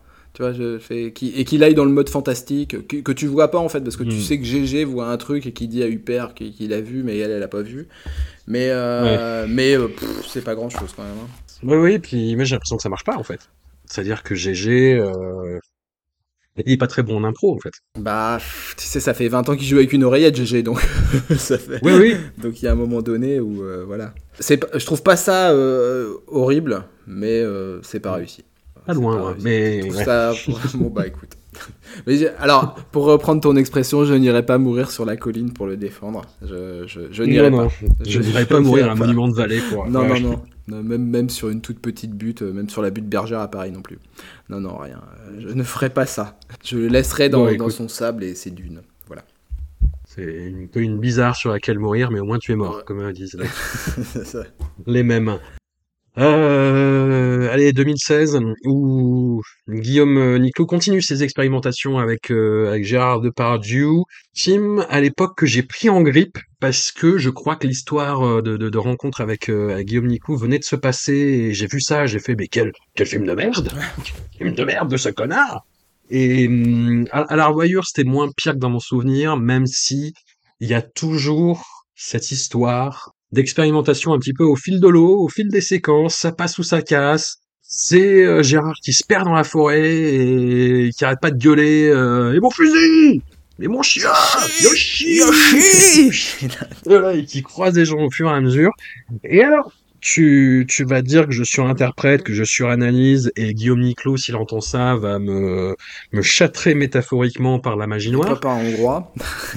par un hongrois, mais il va m'envoyer Luc Schwartz. Et, mais le, toute la fin du film, à partir du moment où il rencontre le personnage féminin, je me suis demandé, si, enfin, j'ai pas pu m'empêcher de voir euh, ça à l'aune des accusations euh, dont Depardieu fait l'objet, en fait. C'est-à-dire que le personnage de Depardieu rencontre une jeune femme mutique, nue, euh, sur laquelle il finit par s'imposer en fait. Et là, je, et quand il arrive enfin, à, je spoil toute la fin du film, quand il arrive enfin à rentrer chez lui, euh, il lui pose la main, enfin il la douche de, de façon très très très très euh, gênante et malaisante, et il lui pose juste la main sur la sienne quand ils sont à table et elle le plante quoi. Mm, mm. Et j'ai pas pu m'empêcher de voir ça comme une espèce de commentaire sur sur euh, sur GG, euh, l'homme, euh, la légende violeuse quoi. La légende des casseroles. C'est voilà. ouais ouais, c'est c'est bien creepy ouais. C'était bien creepy ce hug qu'il fait à la jeune fille à la fin du film là. C'était très mhm. malaisant, ouais, très très très malaisant. Surtout à une, une, jeune fille dont on, dont on suppute, on suppute pas d'ailleurs, c'est annoncé qu'elle a été violée par Swan Arlo. Et hmm. euh, non, je pense qu'elle avait pas besoin de ça, la petite, quoi. Non, la fin est très, très. Euh, il y a une double fin. Euh, tu sais pas si c'est une boucle temporelle. Tu sais pas si on est dans un GG sans fin. tu, tu sais pas. Et puis en plus, tu t'en fous parce que c'est pas tranché et que. ça sent le. Le truc, ils s'étaient bien, il bien entendu les deux sur Valley of Love. Hmm il voulait faire un coup de speed, euh, un petit truc vite fait. Euh, il s'est tourné euh, dans la forêt de Fontainebleau. ouais, c'est ça, c'est viens GG, on va aller en forêt faire un film tous les deux. T'inquiète, on a besoin de personne quoi. Je, hmm. sais pas mon texte, c'est pas grave, tu vas gueuler que t'as perdu ton fusil et tu vas gueuler le nom de ton chien. Yoshi Et on m'a pas mon fusil Ok. Toujours le, alors, la belle collection d'assiettes le personnage a chez lui une belle collection d'assiettes euh, avec des Indiens et de, de dessinés dessus ou des têtes de loup. Voilà. Il y a une photo de Ginette qui, qui, qui, héberge Michel pendant son enlèvement, ah qui est la mère euh, d'un des, des, des, kidnappeurs. Il y a une photo de Ginette. Ah, je, je me souviens plus qu'il y a une photo de Ginette. Mais euh, ce qui est bien, c'est que donc euh, c'est GG tout seul dans la forêt. Donc quand il gueule pas le nom de son chien ou qu'il se plaint pas qu'on lui a volé son fusil, il se liloque un peu tout seul. Et à un moment, il, il dit J'avais peut-être acheté trop d'assiettes. Alors, ce qui est marrant, c'est que quand dans le film il le dit, moi j'avais complètement euh, oublié la très belle collection d'assiettes que tu vois au tout début du film. Et quand tu la revois à la fin, justement il, est avec la jeune fille qui s'est fait agresser, et donc il y a un plan où ils sont tous les deux en train d'admirer la collection d'assiettes. Et là, je, ça m'a retilté là. Ah, c'est pour ça que tout à l'heure, il a dit j'avais peut-être acheté trop d'assiettes. C'est peut-être pour ça que ta femme s'est barrée. Peut-être. Sait-on jamais. Sinon, dans le, dans le genre réplique qui m'a fait marrer, à un moment, il dit C'est même pas des arbres, ça, c'est des faux arbres. C'est même pas une forêt, c'est des faux arbres. ça, je trouve ça formidable. Voilà. Mais euh, bon, expérimentation, ils ont fait ça. Ça dure 1h20. C'était moins pire que dans mon souvenir. Mais euh, pareil, c'est pas le pic de sa carrière. Hein. On peut passer rapidement. Le film d'après, le film d'après est beaucoup plus intéressant. Ah ouais, on est... alors là pour le coup en termes d'ambition et de facture esthétique, ouais, ça se pose un petit peu plus là. là. Ouais ouais ouais, j'avais j'avais pas vu le film. J'avais décroché de de, de Guillaume Niclou en, en dehors de de ses histoires avec Michel. Et donc on est sur les confins du monde en 2018 euh, première collaboration avec Gaspard Huliel, qui est plongé bah, dans la guerre d'Indochine et dans toute l'horreur de la guerre d'Indochine. Et c'est, je pense, le principal problème du film, c'est que tu peux pas t'empêcher d'avoir en fait des, des, des, référents qui sont euh, écrasants, qui sont euh, qui sont écrasants. Ouais, voilà, Schunderfer, Coppola avec Apocalypse Now. Et sauf que Nick Lou, il va vraiment dans tout, tout, tout ce qu'il a développé dans son cinéma avant, hein, c'est-à-dire vraiment une construction atmosphérique, mais qui là pour le coup ne va pas, euh, enfin si va un peu au jugé, avec en plus ces ellipses temporelles où on te balance de mois en mois, avec parfois ou des, des, des relations avec les personnages qui ont complètement changé, euh, mais mais ça fonctionne bien en fait ce côté erratique par rapport à la narration et par rapport au fait que les gens perdent complètement euh, leur, leur, sens, leur identité et leur équilibre psychologique et psychique dans la jungle et dans l'horreur qui côtoie au quotidien. Il y a des visions incroyablement gore dans ce film. Il y a, euh, que ce soit à travers les dialogues, à travers ce qu'on te raconte, justement, des exactions guerrières euh, de, tous les camps, et ce que tu vois à l'écran, j'ai rarement vu ça dans un film français. Et enfin très très très très honnêtement, même dans ce qu'on appelle la French Extremity, vraiment les films euh, présentés comme et assumés comme gore, euh, voilà. À côté des confins du monde, j'ai l'impression que c'est de la petite bière, mm. tu vois. Enfin, mais parce que pas pas forcément parce que tu vois et, ce qui est et ce qui est montré, mais c'est la façon dont c'est montré et comment c'est amené, quoi. C'est et, et, et, comment dire, c'est presque nu en fait, c'est-à-dire que tu vois des cadavres dans, dans des situations euh, qui sont indescriptibles et c'est de l'horreur à l'état pur. C'est euh, mais parce que tu es dans le contexte dans lequel tu es et, et que tu as tout ça. Et c'est là où le, film justement se distingue de ses référents et dans la façon qu'il a de coller au personnage de, de Gaspard Huliel, de décrypter sa relation avec le personnage de Guillaume Gouix, qui est un acteur, moi c'est un peu qui tout double à chaque fois, et là c'est vraiment sur la corde raide, je trouve. Mais oui, sacré film, sacré film et euh, extrêmement désagréable, qui a euh, une vision sur ses personnages qui est effroyablement euh, nihiliste, qui est dans un côté où il n'y a même pas de, de, de réflexion politique, c'est bonjour, c'est comme ça que ça se passe et vous allez faire quoi, voilà.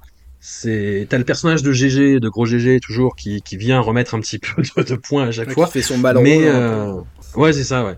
Qui, qui essaye d'amener de hauteur de vue, mais qui est-ce que tu vas foutre de la hauteur de vue là-dedans, quoi? C'est juste euh, l'horreur en bonne et due forme. Ouais, c'est la guerre, quoi.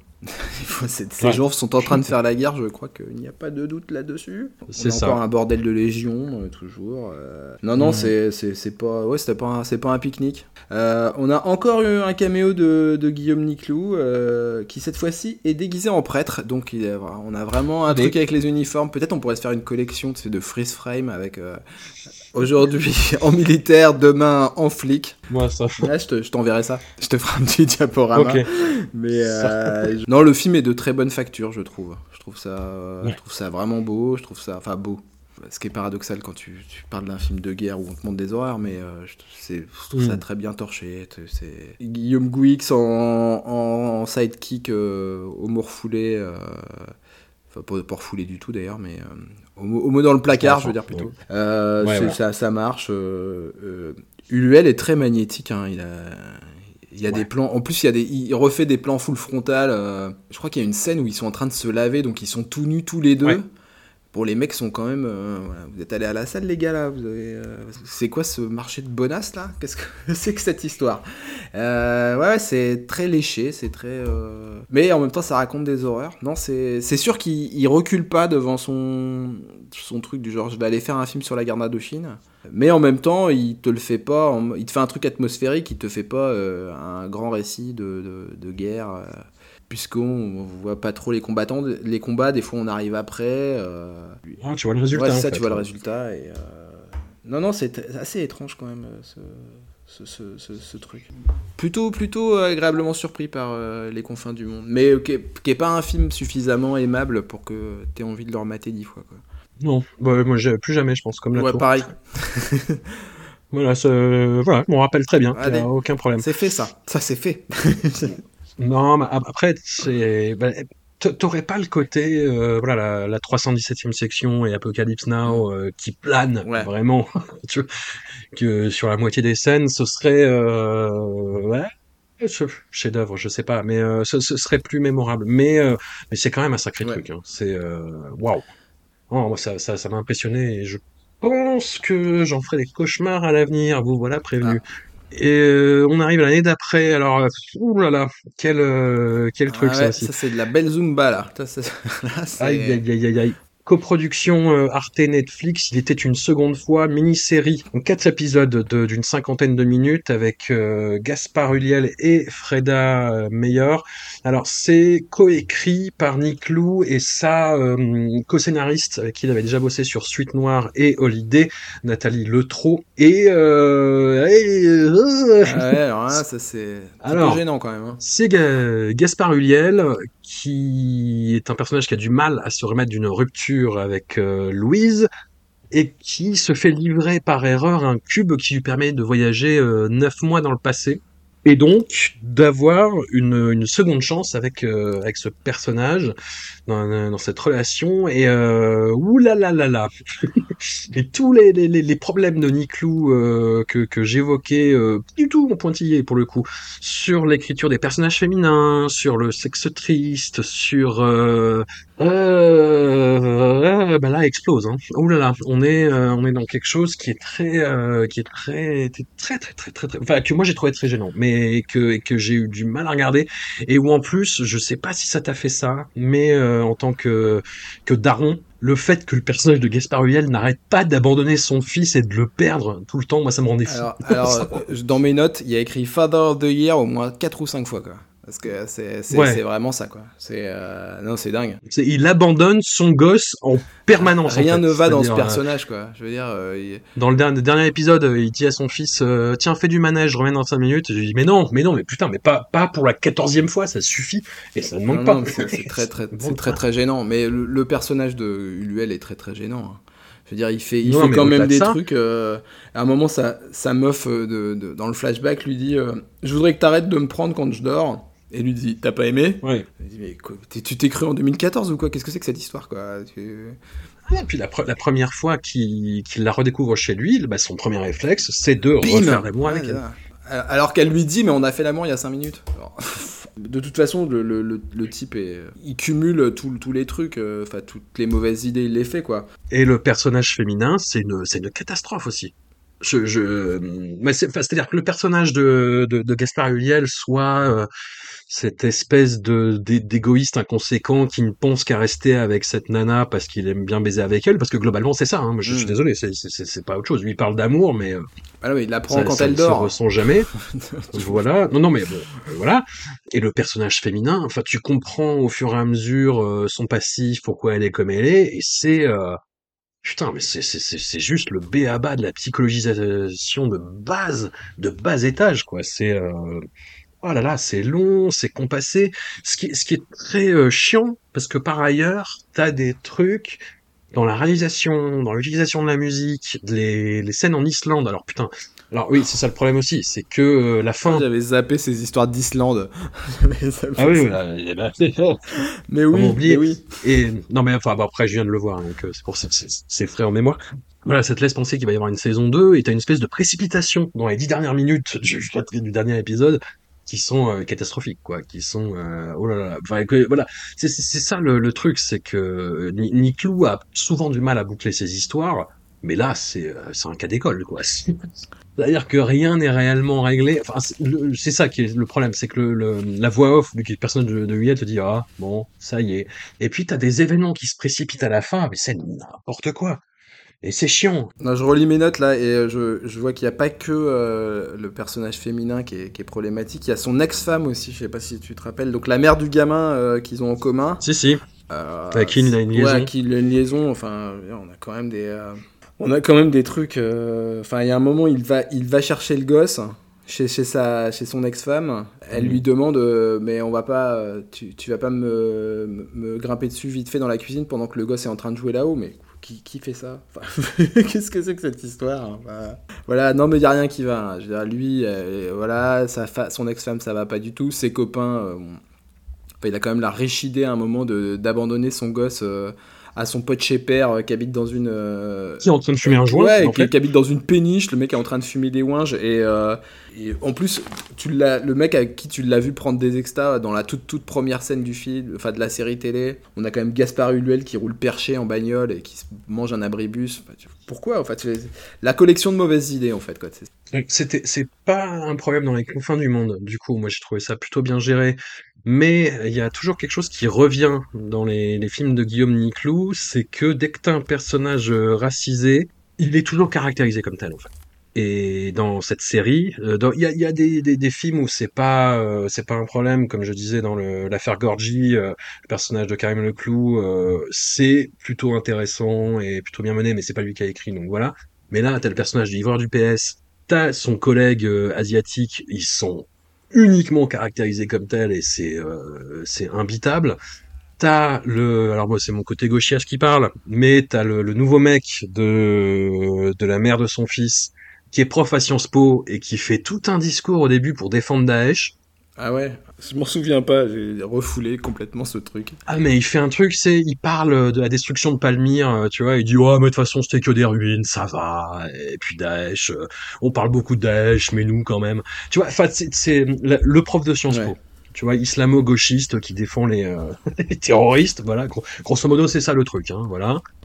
T'as toujours cette passion pour le free fight et la muscu, aussi à travers des personnages secondaires qui apparaissent. Enfin, tout ça, à la limite, on en reparlera dans la tour. Mm, mm. C'est euh, c'est des choses que je vois et qui sont là, mais euh, t'as un, un, projet derrière qui, qui n'excuse pas, qui ne légitime rien, mais où euh, voilà, c'est ça, ça peut être vu comme euh, une, une, façon de construire son récit et de l'amener là où il veut l'amener. Et euh, là, c'est vraiment euh, c'est c'est ouais c'est c'est vraiment de la paresse en fait tu vois c'est vraiment de la paresse et de la, de la, c'est même pas de la technique c'est de la pichenette de de, de sale gosse de merde quoi. Et ça je suis je suis désolé et dans la forme c'est pareil quoi. C'est-à-dire que t'as un relâchement euh, à part quand il est en Islande où t'as des plans vraiment euh, magnifiques. Pour, ouais, ouais, il fait du, il fait là ok. Mais tu vois ce truc de dire le personnage passe à travers un cube et donc je vais faire un format carré quand il est. Euh, ah ouais, j'avais oublié ça. Oh la vache. Mais qu'est-ce que c'est nul Mais qu'est-ce que c'est nul Le changement de format étriqué, ouais. Ça, Merci Xavier Dolan. C'est complètement Xavier Dolan. Ouais, non, mais j'avais ce qui m'avait déjà sur, surénervé dans Mommy, qui est un film que je, je, n'apprécie vraiment pas du tout. Moi non plus. c'est un truc de forceur atroce, mais alors ce côté, on va se fader tout le film en carré, juste pour qu'à un moment il écoute Wonderwall, il écarte les bras et on a un plan large. Ah ouais, d'accord. Ah, voilà, ah bah merci. Le, le, seul truc que je reconnais à Niclou, c'est qu'il met pas du Oasis, il met du Sleaford Mods. c'est mieux je, ne connais pas. Euh, non, le, pour terminer sur la seconde fois là, ça m'a fait penser sinon à une sorte de un jour sans fin qu'aurait mangé du Charlie Kaufman, en étant hein. euh, ni bien, euh, enfin je veux dire ni l'un ni l'autre dans la dans le résultat, tu vois. Je, c'est ce qui, t'as l'impression que c'est ce qu'il veut faire. Est-ce qu'il y mm. arrive? Je ne pense pas, mais t'as une petite vibe, voilà, des trucs temporels où tu te poses plus de questions et qui finissent peut-être par te sortir du film au bout d'un moment, tellement tu te dis, mais alors s'il fait ça, en même temps il se passe quoi là? Et, son moi du passé, il va où pendant que lui il est dans le cube? Enfin, Et puis pendant que tu hmm. penses à ça, t'es pas en train de regarder ce qui se passe, donc c'est ce qui est jamais une très très bonne, euh, très très bonne idée en fait, euh, de concept un peu chelou comme ça. Surtout si le projet, c'est juste, voilà, tu vois, c'est juste retourner dans le passé pour essayer de, de retaper dans son ex. Bon, bof, quoi. Bof. C'est essentiellement ça. Ouais, arrêter d'oublier son fils partout aussi, ça pourrait être pas mal. Mais bon, ah, c'est, c'est, c'est la, non, c'est la daronade, c'est la daronade. c'est ça. Tu ferais pas ça, toi, aller mettre ton fils en nounou chez ton copain perché. Je sais pas. Bon, allez, on passe au film de 2019, Talasso. Ah oui, c'est vrai, Talasso. J'avais grillé les étapes. déjà sur euh, Marco Mouli. La, la suite, oula, non, non, la suite des, des aventures de, de Michel Houellebecq, qui se retrouve euh, en cure avec euh, Gérard Depardieu. Alors là, pour le coup, j'ai beaucoup euh, bitché sur les, le, manque de sens de l'improvisation de Gérard Depardieu. Là, ça ah marche. c'est parfait. Là, ça marche parce qu'il a un, partenaire de jeu avec qui il s'entend comme larron foire et il y a des moments de grâce. C'est bizarre de dire ça comme ça, mais où les deux sont visiblement complètement bourrés. Ah oui. Il y a la, scène où euh, bah, Welbeck évoque euh, la mort de sa grand-mère, et il a les larmes aux yeux, et tu sens que Gérard est complètement décontenancé par ce qui se passe, mais il réagit euh, en conséquence, et, et, là ça ah, marche. Là c'est du vrai vrai là. Toutes ces putains d'expérimentations qu'il a testées dans ses films précédents, là ça marche en fait. Ça marche, sauf que il se foire complètement dans la façon qu'il a de, de, de, greffer ça avec euh, la bande de, de kidnappeurs dans l'avant de Michel Houellebecq, toute l'histoire autour du nouvel amant de Ginette, qui est un, un homme noir, et euh, oulala, ça fait vraiment un, un, corps étranger par rapport à ça, et c'est amené de façon très très très, mm. bizarre dans la mise en scène, et euh, très malaisant, et voilà. Il y a une histoire aussi de, de Stallone qui est joué par un mauvais sosie, mauvais imitateur, et ça fout tout en l'air. Et, toute la toute la fin est ratée toute la fin est ratée et c'est dommage parce qu'il y a vraiment quelque chose. C'est clairement pas comment finir le truc. Hein. C'est, euh, ouais. Vraiment il y a Stallone qui débarque, il les bute tous. Ok, si tu veux. Hmm. Enfin, ce qu'on avait déjà dit l'année dernière, mais ce qui marche, c'est le côté. Euh, bah déjà, ils ont rien à foutre là. Enfin, d'où, t'envoies euh, Welbeck et GG en talasso. Qu'est-ce que c'est que cette histoire? GG qui est en mode je suis en talasso, mais en fait je m'en fous. Je fume des clopes dans ma chambre d'hôtel et je bouffe du pâté quoi. C'est, et je bois des canons. Mais rien que ça, moi, ça, je trouve ça drôle en fait, quoi. ce que je disais l'année dernière. Euh, Welbeck en train de hurler dans le question de cryogénisation, c'est drôle. Welbeck en train de discuter avec la diététicienne, c'est drôle. Quand il essaie de quémander, ouais, forcer la cave, il essaie de quémander des. Ah bon, euh, on n'a pas le droit de boire du tout? Bah non. Euh... Vous auriez voulu quoi Un verre par repas? Ouais, ou une bouteille quoi. pas, grand, je demande pas grand chose. Ouais, bon ok. Ça, c'est ça, c'est ça, c'est drôle. Ça, c'est. Enfin, moi, ça me fait rire. Je sais pas si c'est drôle, mais en tout cas, moi, ça me fait mm. rire. Non, non, c'est c'est dommage, mais pourquoi pas? Pourquoi pas euh, faut, faut, faut enlever la fin, faut couper. Euh. Mais c'est mais à la limite que la fin soit foirée, ça me gêne même pas, tu vois. Mm. J'ai eu ce que je voulais euh, dans, on va dire, dans la première heure j'ai eu ce que je voulais. Et même si la greffe ne prend pas entre les ravisseurs et tout le délire, on a quand même deux trois phrases sympas. Il n'y a pas d'âge pour être cocu. Euh, le, mm. dis donc, Bélix, t'as pas ta potion magique, on est quand même quatre contre toi. Euh, moi, ça, moi, ça me va. Hein. ça, m'ira pour le coup. Là, et là, pour le coup, petite réminiscence aussi du, euh, du poulpe. Quand Gérard regarde les trois, trois kidnappeurs et qu'il leur fait bah, Venez, on sort, je vous pète la gueule. c'est ça, Ça m'a beaucoup fait rire aussi. Ça beaucoup fait Premier qui touche à Michel, je lui pète la gueule. Et puis ouais, cette scène avec euh, comment il s'appelle, euh, bah toujours le Pascal Bougard là, qui croise dans le, couloir et qui lui dit euh, pouvez me signer un livre, j'adore votre bouquin et qui lui sort un bouquin d'Yann Kefelec. ça c'est drôle. Non mais c'est pas moi. Regardez sur la photo, c'est pas moi. Mais si si c'est vous. tout le type en démord pas et tout. Non ça c'est vraiment très très drôle. Ça va. J'aime beaucoup. Bon, on y va au Marco on arrive au ouais 2021, les rois de l'arnaque, documentaire euh, tourné pour Netflix, il me semble. Alors, je, vais prendre juste le le film en tant que tel. Parce que euh, Marco Mouli, moi, je l'ai découvert euh, à, cette occasion, et j'ai vu que derrière, c'est quelqu'un qui est devenu bah, une mini-célébrité, en fait, qui passe régulièrement chez Hanouna, qui, est, pote avec Hanouna, hein, si je dis pas de bêtises.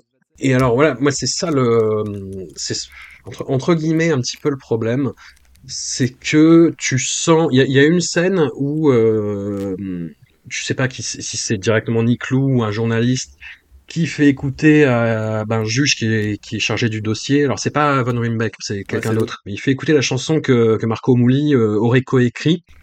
Ou euh, Marco Mouli, li, li, li, li, j'ai fait ça pour ma maman. Et tu vois que le juge explose de rire et, euh, et le juge dit euh, bah, il est complètement taré. Il est complètement taré, mais je l'aime bien. Ouais, c'est ça. Et c'est ça. Et c'est ça le truc. C'est ça le truc, c'est que tu sens il y a, y a, quelque chose de très euh, ambivalent dans le film, c'est-à-dire qu'on essaye de à la fois de te raconter cette histoire incroyable d'arnaque à la, à la, taxe carbone, de détournement de la TVA, euh, etc. C'est le truc qui m'a saoulé moi la revoyure d'ailleurs, c'est que euh, t'as un juge, je crois que c'est le même juge d'ailleurs euh, qui dit qu'il est taré, qu'il aime bien, qui dit ça a l'air compliqué mais en fait c'est très simple. Ou alors c'est un de ses un de ses camarades, je sais plus. Et là le film t'explique le, le, principe de l'arnaque, la TVA, la taxe carbone avec une voix d'enfant. Ça j'ai trouvé ça hyper relou. J'ai trouvé ça hyper relou et limite condescendant. Passons. Et donc tu as la fascination pour ce mec, Marco Mouli, qui est euh, qui est un mythomane mais de première. Mardoché. Mardoché Mouli. Mardoché Mouli. Un petit gars de Belleville qui vend, qui, qui boit du café et qui mangeait des carottes.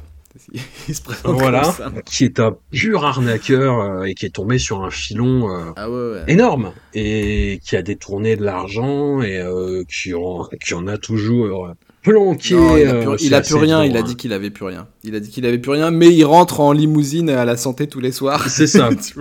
Et il est toujours dans un pur appart. Euh, il a un, le designer de Jason Derulo euh, qui vient du filer des vêtements à je ne sais combien de briques. Enfin voilà. Des, des, vêtements avec un goût très très sûr d'ailleurs. Hein. Oui, tout à fait. Ta panoplie, tout à fait. Voilà, le, le, rouge lui fait.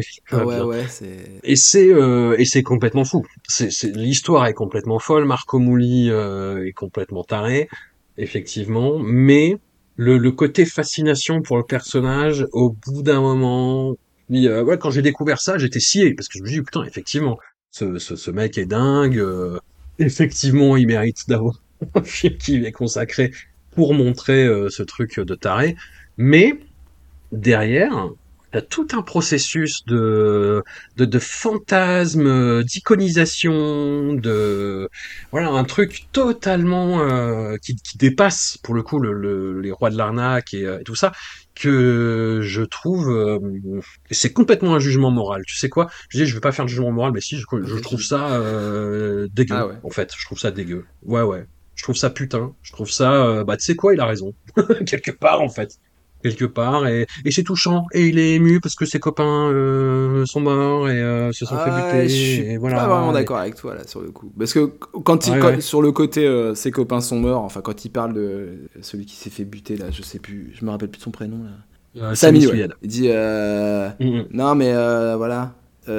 D'où il est je lui fais un bisou tu vois, j'espère qu'il va bien. Ouais, mais le mec t'as tellement menti. Enfin, tu, tu, tu, le sais qu'il a, qu'il a des. Non, mais tu le sais qu'il qu'il a des billes dedans. Enfin, moi, je le prends pas au sérieux quand il dit ça. Mmh. Je sais qu'il l'a fait buter son pote, quoi. Enfin, c'est ça. ça Il y a que très, très, très peu de, de doutes euh, à ce sujet. Et moi, je trouve que les il est pas tant fasciné. Enfin, il est fasciné par Marco Mouli parce que le, le type est un distributeur de. C'est un mmh. petit marchand de sornettes en fait. Le gars euh, raconte n'importe quoi au kilomètre. Euh, mais euh, je le trouve pas si dupe que ça du personnage en fait quoi. Parce que euh, mmh. c'est ce que dit euh, bah, le, le, le, juge qui l'appelle Mardoché et, et Van aussi. C'est le côté ouais mmh. il est il, demeure sympathique le type alors que c'est un escroc fini et et l'inconscience du gars en fait te, te le rend enfin ne peut provoquer que de la sidération je trouve. Enfin le quand il te raconte les, enfin, les images de bar mitzvah de sa fille où t'as Nico Scanim, il y a Anuna Kea, euh, il fait venir des chanteurs américains. Euh, tu te dis, mais qui c'est ce type-là, quoi? Et tout, et tout ce qu'il raconte sur le, sur le côté, euh, n'importe quel mec aurait, aurait planqué son blé, tu vois? Mais eux, ils l'ont montré à tout le monde, tu vois? Je trouve qu'il les prend un peu pour des crétins quand même. Enfin, il te les montre un peu comme des, comme des couillons irresponsables, ce qu'ils sont. Je sais pas, parce que t'as. Tu vois, à chaque fois qu'on lui dit qu'il ment, t'as un petit truc où tout le monde. où il s'énerve puis il revient et tout le monde rigole derrière. Et ça coupe juste à ce moment-là. Quand il fait le détecteur de mensonges à la fin, t'as un petit carton qui te dit oui, mais le détecteur de mensonges n'est pas reconnu par la justice française. Euh. Et tu... mais tu sais, t'as plein de petits trucs comme ça en fait. Moi, j'entends hein, ce que tu me dis. Il y a, hum, mais il y a plein de petits trucs comme ça dans le film où à la revoyure, je me suis dit. Euh... Eh. Mais t'as le T'as le côté, euh, il, il, doit euh, balancer les, euh, les, comment, les points de vue de tout le monde. À un moment, il y a le. En plus, t'as un casting de malade parce que dans les intervenants, tous les mecs ont des gueules de malades. Ouais. le, le, le, journaliste, c'est quoi C'est Jérôme, Jérôme Pierrat, le journaliste grand banditisme. qui a une gouaille de malade, le mec est super tatoué. Il y a ce type complètement improbable, j'ai noté son Marius Christian Frunza, l'économiste auteur de la fraude à la TVA, là. Le type qui a une espèce de hmm. chemise rose avec un col blanc, avec les Lego là, qui avec des jouets et tout.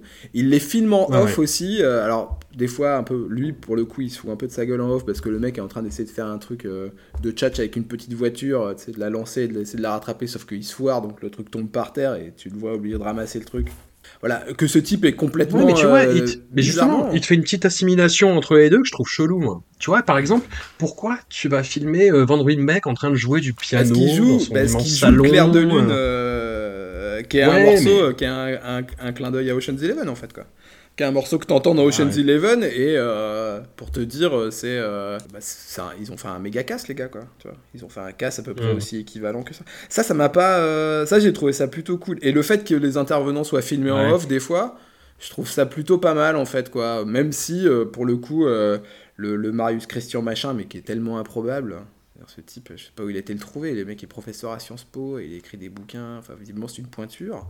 Mais écoute, il a une tronche tellement bizarre que euh, c'était. Euh, je, enfin, je, suis assez euh, pas partagé sur les, rois de l'arnaque parce que je trouve ça vraiment. ouais, je suis assez fasciné en fait quoi. Par Mouli et, et le n'importe quoi généralisé du truc, dont je suis absolument mm. pas dupe parce que même si il me fait marrer. le type est quand même une crapule, enfin je veux dire ça se voit quoi. Il y, a, y, a quand même cette scène où il parle avec son pote qui s'appelle Serge, où lui dit bah vas-y Serge tu peux parler c'est pas un livre. Alors l'autre il commence à parler il dit non mais c'est bon tu peux pas dire ça et tout. Il commence à raconter une histoire sur genre quand il était bouché il avait pissé dans le seau de merguez. Il fait non mais raconte pas ça euh, franchement c'est nul enfin oui, c'est très bizarre qu'il soit gêné par ça et pas du tout. Ouais, c'est ça. Et pareil, le type lui dit à la fin, mais euh, il dit mais j'ai plus rien là, je suis ruiné. Il fait mais c'est bon, non mais c'est bon, t'en as planqué de l'oseille quoi. tu lui dis ça et bon c'est coupé avant, mais bon, t'as compris que de toute façon tu. Mm. Non, il est, enfin je le trouve pas dupe de. Il, il, il, joue. Euh... T'as l'impression qu'il joue son jeu pour, pour, que, pour obtenir ce qu'il ce qu'il a à obtenir. Mais euh, non, pour moi, il est pas, il est pas dupe de Marco Mouli. Hein. Comme je te dis, en fait, moi, c'est tout ce qui s'est passé après euh, et la starification vraiment de Marco Mouli qui. Euh... Moi, j'ai l'impression que ça a, ça participé de ça, en fait, mais... le film. Et donc, je juge le film par rapport à ça et je le juge de, de façson extra cinématographique et je, je, je le reconnais tout à fait. Je, je, suis biaisé. Comme je, je, j'ai pas la télé et je, et je comment, je, je, Hanouna, je le vois que au zapping, donc. Euh... Ah, mais moi, je vois que des trucs qui passent sur Twitter. hein, mais je, et puis Twitter, j'y suis pas depuis si longtemps que ça, donc euh, j'ai j'ai comment Twitter je m'y suis mis depuis un an donc euh, je, je, suis pas euh, j'ai loupé un paquet de mèmes on va dire quoi. Donc euh, t'as as le côté quand tu viens de débarquer sur Twitter t'as le côté as comme commencer une série à la saison 15 tu vois c'est tout le monde se mmh. connaît tout le monde se balance des, des, des, des pics tu sais, t'as des gimmicks à la noix, euh, les, les, fameux types qui, enfin, dans le Twitter ciné, les fameux types qui passent leur temps à dire euh, c'est le 16e anniversaire de la sortie du teaser de mais d'où vous sortez? Vous êtes cons les mecs ou quoi là C'est pour. Ah, ça, c'est un, c'est un débat On fait un, bisou à Cyril Despontin d'ailleurs, grand, euh, grand dénonciateur vrai. de ce genre de procédé. effectivement. Mais très très bien Cyril Despontin. Il faut mettre des pouces en l'air à ce garçon qui est vraiment formidable. Je, le connais que par podcast, euh, je, je l'ai jamais rencontré, enfin, je l'ai peut-être aperçu au, au, pif, mais, euh, mais non, j'aime beaucoup, euh, j'aime beaucoup Cyril Despontin. C'est le GOAT. C'est le GOAT, oui. Encore une expression twitterienne que j'ai dit. Pourquoi il parle de chèvre GOAT, ça veut dire book. Pourquoi il parle de book non? Et après, j'ai découvert que non, ça veut pas dire book. Et voilà. Et ben, on va. Ça y est, hein, il faut qu'on y aille là. Il faut qu'on aille prendre notre tour là. Et eh ben, et eh ben justement, c'est Cyril Despontin qui m'a. Ah, c'est lui qui t'avait dit. Disant, Ouh là là là là là là Bah, il était, il, m'avait accompagné en fait à la fameuse séance d'enlèvement de Michel Houellebecq, et il avait vécu le truc euh, quasi en live. Bah après, il était dans le public, mais je, il, me voyait euh, parler avec lui et il me voyait me décomposer au fur et à mesure. Non, non, et il a vu le, la tour en avant-première et hum, il m'a dit ouh là là, compliqué, compliqué ce film. Il y a, y a des trucs, il y a plein de trucs qui ne vont pas. C'est basé sur beaucoup de stéréotypes et euh, voilà, enfin tu verras. Et alors effectivement, Effectivement, la tour, euh, c'est le, le, principe, c'est une tour, c'est à Aubervilliers, je crois, où ils ont trouvé le décor, où ils qu'ils ont aménagé en studio. Euh, enfin, c'était une tour désaffectée qu'ils ont aménagé en studio. Du jour au lendemain, se trouve entouré d'une matière noire indéfinie. On ne sait pas d'où elle vient, on ne sait pas pourquoi elle est là, mais quiconque s'aventure à l'extérieur, bah, si on met sa main dans, dans, dans cette matière noire, et bah, c'est tranché. C'est tranché euh, jusqu'à où tu as enfoncé la main. Si on, voit des objets dedans, bah, ils disparaissent à tout jamais. Voilà. Et bah, s'organise dès lors la survie. Et la survie, euh, bah, peu à peu, assez rapidement, en fait, va se, répartir en, en, repères sociaux, quoi, en ethnie. Euh, les Noirs vont aller avec les Noirs, les Blancs avec les Blancs, les Arabes avec les Arabes. C'est là où euh, il y a eu gêne par rapport à ça. Après, il y a un côté... on s'est débarrassé des gens modérés assez rapidement, quoi. Tu vois on se retrouve avec bah, des blancs fragiles bien racistes, les deux autres minorités qui s'organisent entre elles parce que euh, parce que c'est comme ça que ça se passe en fait. Parce que les blancs se sont mis que entre eux donc du coup bah, les rebeux vont se mettre que entre eux et les noirs aussi. Mais on a j'ai pas l'impression moi j'avais vachement peur que ce soit euh, organisé directement euh, comme ça.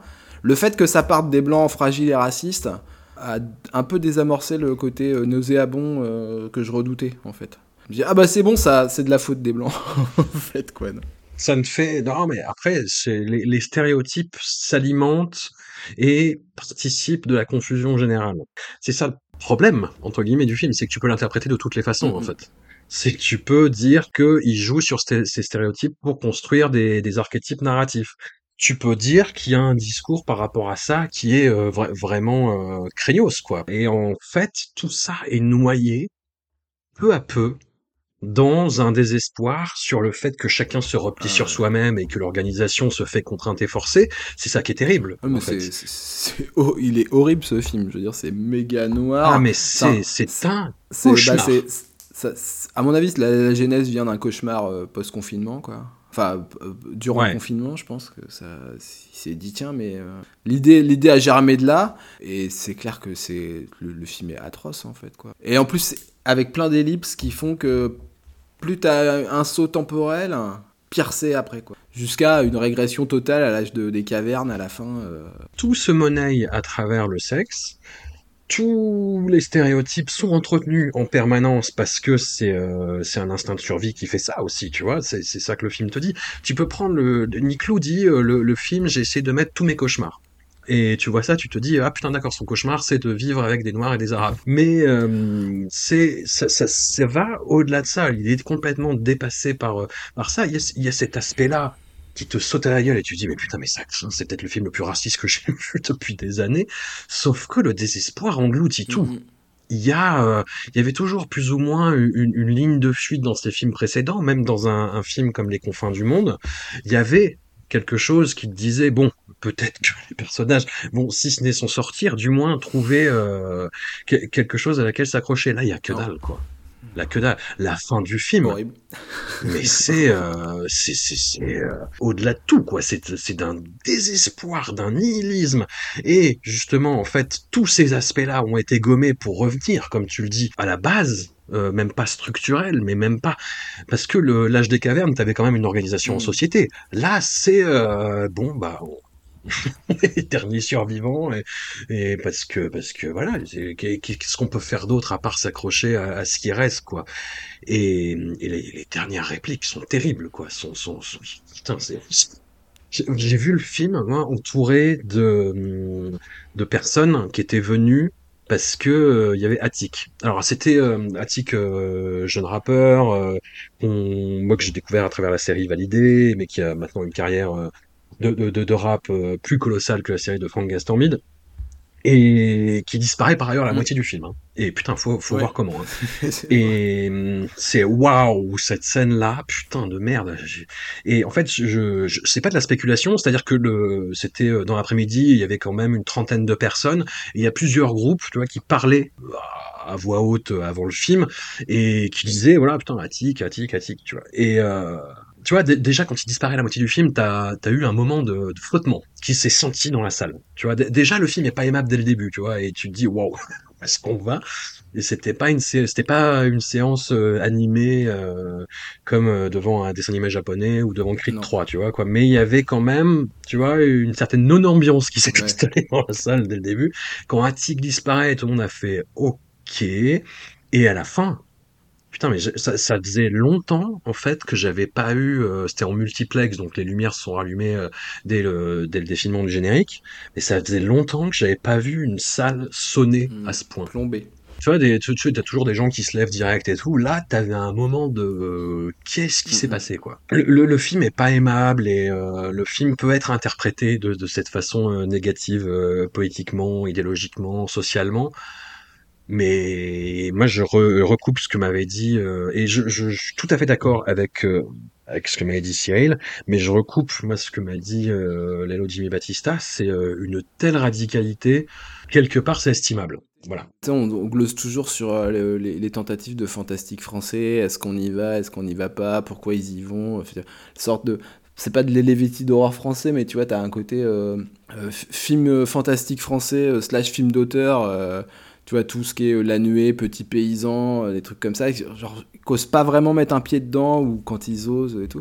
Lui, il y va, hein. lui, euh, il te fait le truc bien, bien hardcore, bien, bien désespéré, bien désespérant, et ouais, on pourra pas lui dire de, on pourra pas lui reprocher d'avoir, tu vois, tourné autour du pot, quoi. Non, non, il, il y allait un peu, limite un peu trop franco. Donc, est-ce est -ce que c'est une bonne nouvelle pour la santé du cinéma français? Je ne sais pas.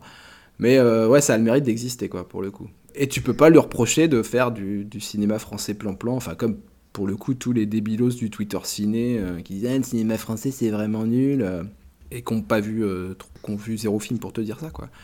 Mais là, lui, mm. tu.